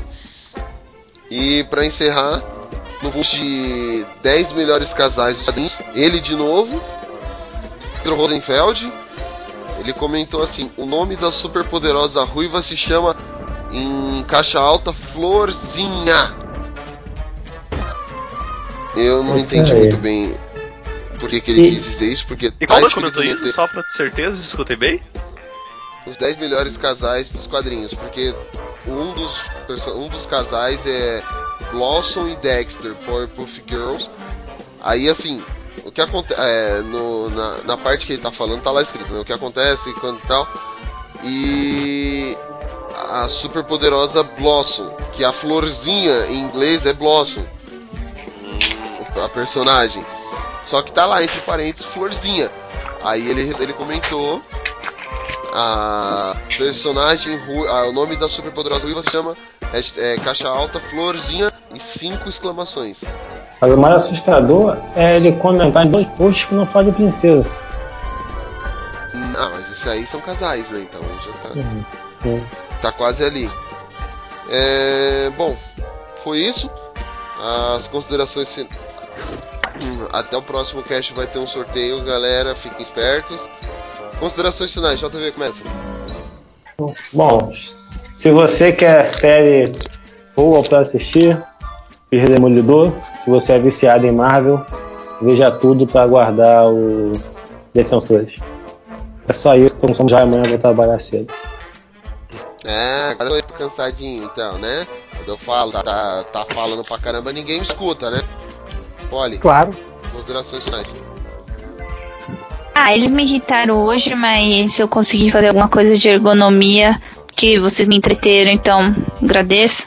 sobre séries Netflix. O bom é que, como o Will diz, pra quem não tem saco pra casinho da semana, se maratona. E é sempre bom dar um rever todas as séries aí pra ver como que vai sair essa série dos defensores, né? É isso aí. Guilherme? Ah, achei ótima as séries da Marvel, Netflix, me surpreendeu muito. Eu acho que compensa assistir, é, independente da forma que a pessoa for ver. E vamos aguardar Defensores, né? Que eu acho que vai ser uma série que vai realmente surpreender todo mundo. Will? É. Tem que agradecer e parceria Marvel Netflix, que eles deram uma repaginada na questão de séries de super-heróis e trouxeram uma nova visão que fluiu muito bem. E. Vamos pro Demolidor. Ponto Demolidor. É, e apesar dos pesares, ter os pontos baixos em algumas séries, umas piores que as outras, assistam que valem a pena. E vale a pena porque agora vai vir defensores, então vamos torcer para que seja realmente os vingadores das séries aí. Bom, é isso aí, gente. Já falamos pra caramba. Fica aí a dica das séries. É... Vamos esperar agora pra ver o. Bom, primeiro eu tenho que terminar Punho de Ferro, né? E vamos ver depois como é que vai ser os defensores aí. Torcer pra, como Will disse, pra ser um Vingadores das séries. Pra gente. Porque assim, é, querendo, por mais que a DC tenha, é, seja os- as séries da DC sejam casinhos da semana, eles já fizeram um mega crossover bacana entre, entre quatro séries, as quatro séries deles, de super-heróis. Então vamos torcer pra Marvel também fazer, porque quem ganha com isso somos nós, os fãs. A gente ganha cada vez mais, independente de ser DC ou se, é, se for Marvel, a gente tá ganhando muito com, com conteúdo de qualidade. É, sem ser xiita, povo. Exato.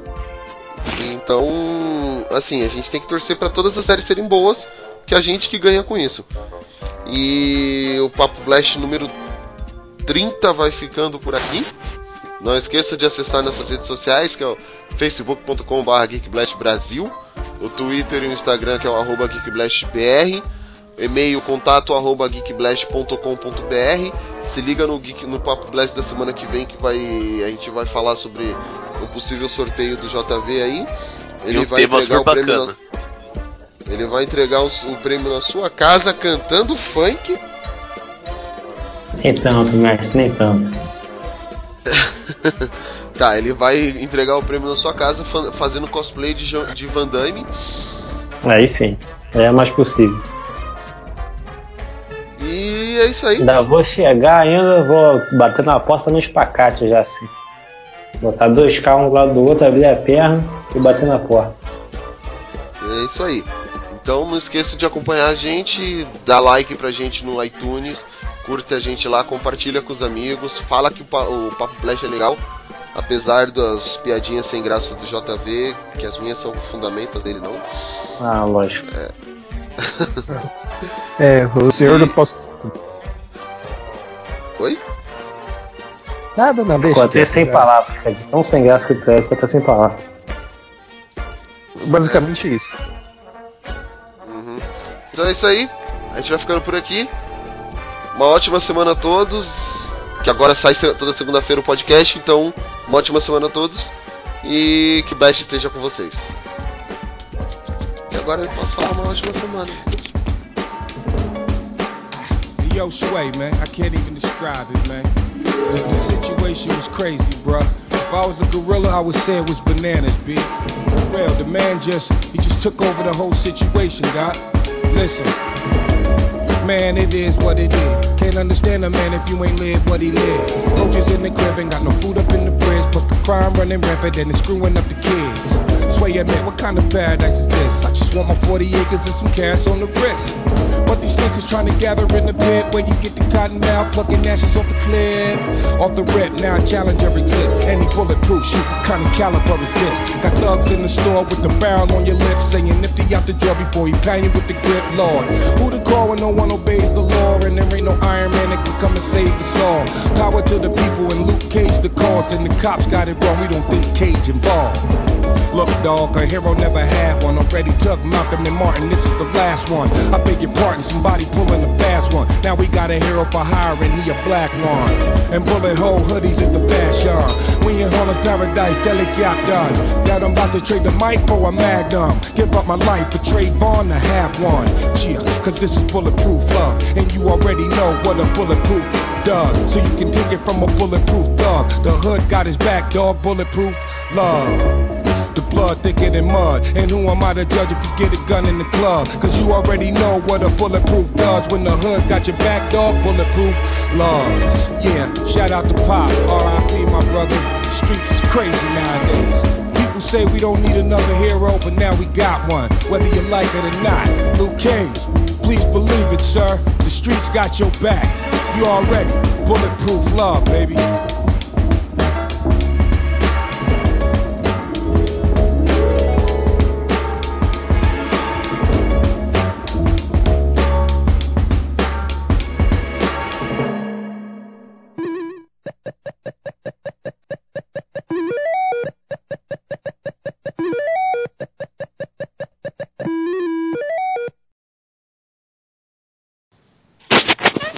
Falar o quê? É, eu que quero saber, você que sua falar? opinião. Vocês não me deixam falar? Fala. Não, tô falando sério. Vocês perceberam que vocês não deixaram eu falar? Você, a gente tá esperando. Quando vocês admitirem, eu falo. Não, Sim, não a gente não deixou você A falar. gente não Pronto. deixou você falar. Agora fala. Eu não concordo. Tá, foda-se, fala logo. Foda-se você.